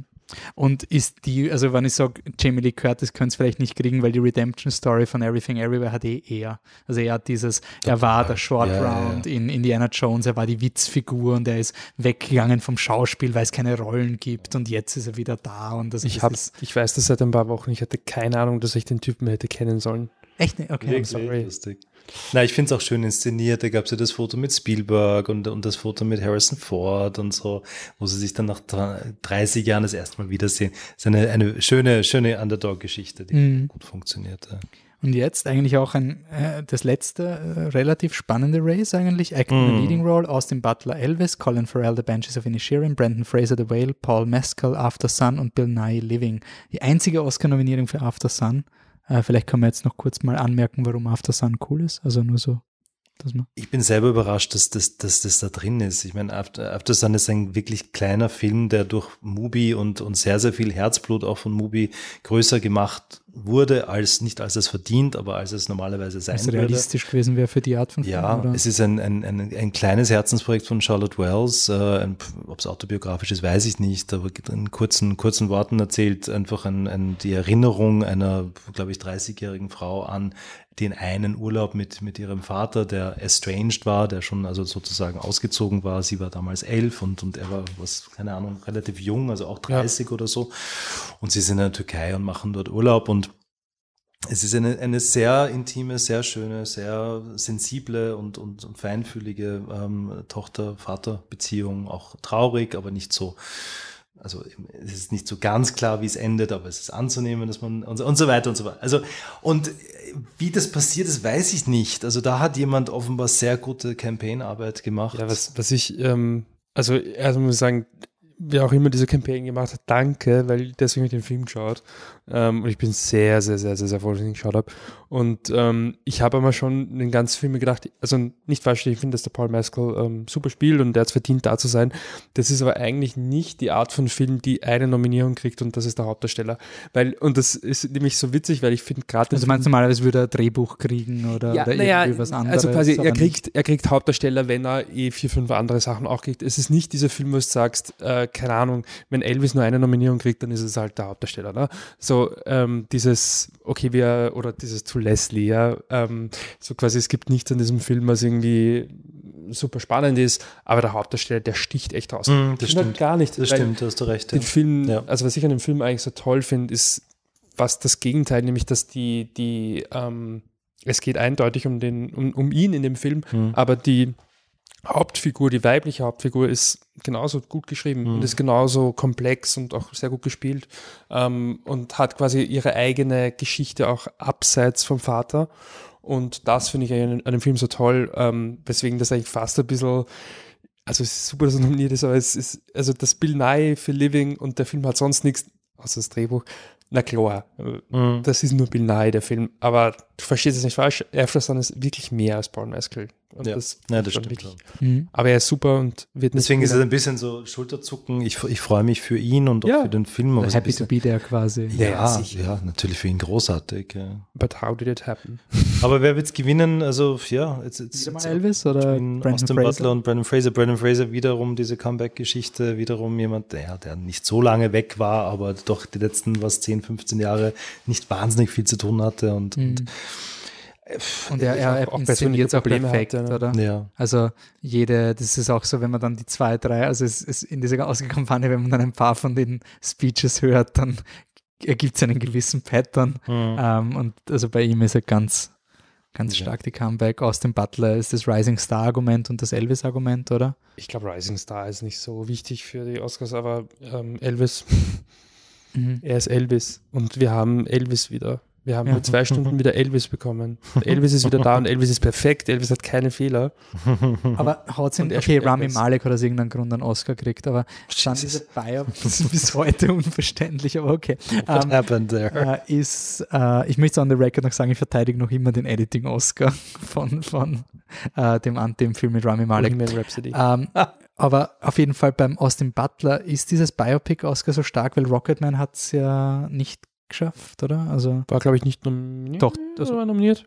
Okay, aber war okay. nicht. Naja, aber das ist, ist Elvis Film. wirklich so ultra? Ich habe das irgendwie, anscheinend unterschätze ich das. das also im ja, Sinne von die, die Person Elvis. Ich glaube Ja, in den USA natürlich okay. schon. Ja. Aber ich glaube, es geht gar nicht nur darum, ob er jetzt die Person, also muss es gar nicht so hinterfragen, weil der Film hat ja sehr viele Nominierungen. Mhm. Und die, der Hauptdarsteller, der einen Oscar gewinnt in einem Film, der nicht für Best Picture nominiert ist, das passiert tatsächlich sehr, sehr selten. Mhm. Ähm, also das ist äh, statistisch auf jeden Fall ein großer Vorteil, den der, den der Austin Butler hat. Mhm. Ähm, ich, ich tippe auf Elvis. Mhm. Aber ich meine, Stranger Things have happened, aber mhm. ich tippe auf, tipp auf Elvis.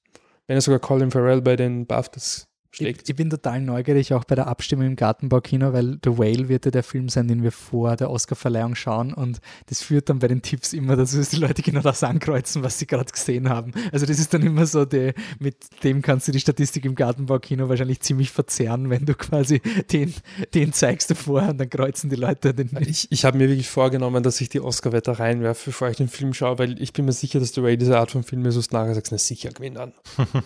Ja, allein die Clips. Also, ja, ja ähm, ich sag, ich bin bei The Whale, aber eine absolute Anarchie dieses Jahr. Also dieses Jahr ist nicht so, dass wir Angst haben müssen, dass uns bei der Oscar-Wette die letzten Jahre war es irgendwie, gab letztes Jahr war es ziemlich hart. Da waren fast die ersten 13 Leute glaub, gleich äh, oder sowas. Es war irgendwie komplett irre. Ich, wir hatten auch eins falsch beide, oder? Du hattest den Song Ich war der falsch. schlechteste von uns und ich hatte zwei falsch oder so. Also ich war schon, wow. ich, ich, bin nicht mal blieben bei der Preisverleihung, weil es völlig sinnlos war, da irgendwie als 25. Oder gab es eines, was alle falsch hatten und dann, es war wirklich Ja. Und ähm, interessant wird es wirklich dieses Jahr sein. Also ich kann mir dieses Jahr wirklich vorstellen, dass, also wenn, wenn dieses Jahr noch der Hälfte von der Oscar-Nacht gefragt wird, wer hat alles, und da gibt es natürlich immer ein paar, aber ich glaube, dieses Jahr wird es ein bisschen schwieriger sein, dass das viele Leute aufzeigen. Also und es sind, finde ich, so summa summarum auch Filme, wo ich auch dahinter stehe. Also ich habe jetzt keinen, ähm, keinen Green Book am Radar gerade, wo ich sage. Jetzt bei Best Picture. Ja, doch, ich meine, ja, ich habe meine, meine Reibungsthemen mit, mit Bassett und, und All Quiet by Music, aber das sind jetzt keine, keine, keine weltenendenden, wenn jetzt der gewinnt, dann bin ich richtig, richtig Haas. Es ist kein Coda versus, versus ähm, uh, Power of the Dog. Ich finde ja, Coda, Coda hat mich so geärgert, weil Coda so ein belangloser Film ist in Wirklichkeit und so ein By the Numbers Film. Und ich finde, hier sind relativ viele Filme dabei, die interessant sind, formal interessant sind oder auch inhaltlich interessant sind. Und das ist, ja, also ich, ich finde, es ist eigentlich ein starkes Line-up. Mhm. Auch wenn Filme dabei sind, die ich persönlich nicht mag, ich erkenne, erkenne ihre Qualitäten. Ja, ja ich sehe ich, seh ich genauso. Ähm, aber das wäre halt schon sehr antiklimatisch, oder? Wenn da All Quiet gewinnt. Das ist wirklich Das stimmt, eine, das, wär, das ist, das ist nämlich genau der konventionellste fast von allen. Ja, Na, selbst also Elvis, das, der halt wirklich. Das, das muss Everything Everywhere gewinnen. Also ja, ich so, glaube auch, dass es so ist, ja. Das wäre einfach fatal, wenn, wenn du das nicht belohnst. Und ähm, ich finde es auch lustig, weil wir haben, auf, also wenn dann Leute schreiben so ein, ähm, ja, und quasi Inception und Matrix hätten das schon verdient. Ja, eh. Also quasi, das zeigt halt ein bisschen, dass, dass sich eine Spur was tut. Und das finde ich dann immer so spannend, wenn Mainstream-Filme plötzlich im Oscar-Rennen sind dann haben die Leute den gesehen und dann können sie die Meinung haben, dass er nicht gut genug ist. Also quasi niemand hat eine starke Meinung zu Coda oder, oder also so gut er ist, aber niemand hat eine starke Meinung zu Power of the Dog, außer die Arthouse-Bubble. Das heißt quasi, diese, diese Meinung wurde auch nicht herausgefordert im Internet. Und ich finde es halt extrem gesund, wenn du halt ein bisschen breitenwirksamere Filme hast. Also wenn Benjis der, der, der Frontrunner wäre, wäre es, finde ich, ein fades Jahr, weil das eher, eher Oscar ist. Es ist eher so dieses wichtige Drama und ein Statement und, und macht keinen Spaß quasi und ist traurig und so. Also es hat eher Oscar äh, als Everything Everywhere und das finde ich schön. Mhm. Passt, dann sehen wir uns am 5.3. im Gartenbaukino und am 12.3. im Gartenbaukino. Das heißt, mhm. die Wochenenden sind eigentlich schon verplant. Danach gibt es das Trucky-Gremium und dann starten wir in unsere zehnte Staffel. Mhm. Äh, und ich weiß noch nicht, welchen Film wir haben. Eigentlich wollten wir über Benjis machen, müssen wir mal schauen. Ja, okay. Also, was können wir machen? Dann steht Benjis noch am Programm. Ähm, bis dahin danke fürs Zuhören. Ähm, schaut beim Kino vorbei, schaut ins Gartenbaukino.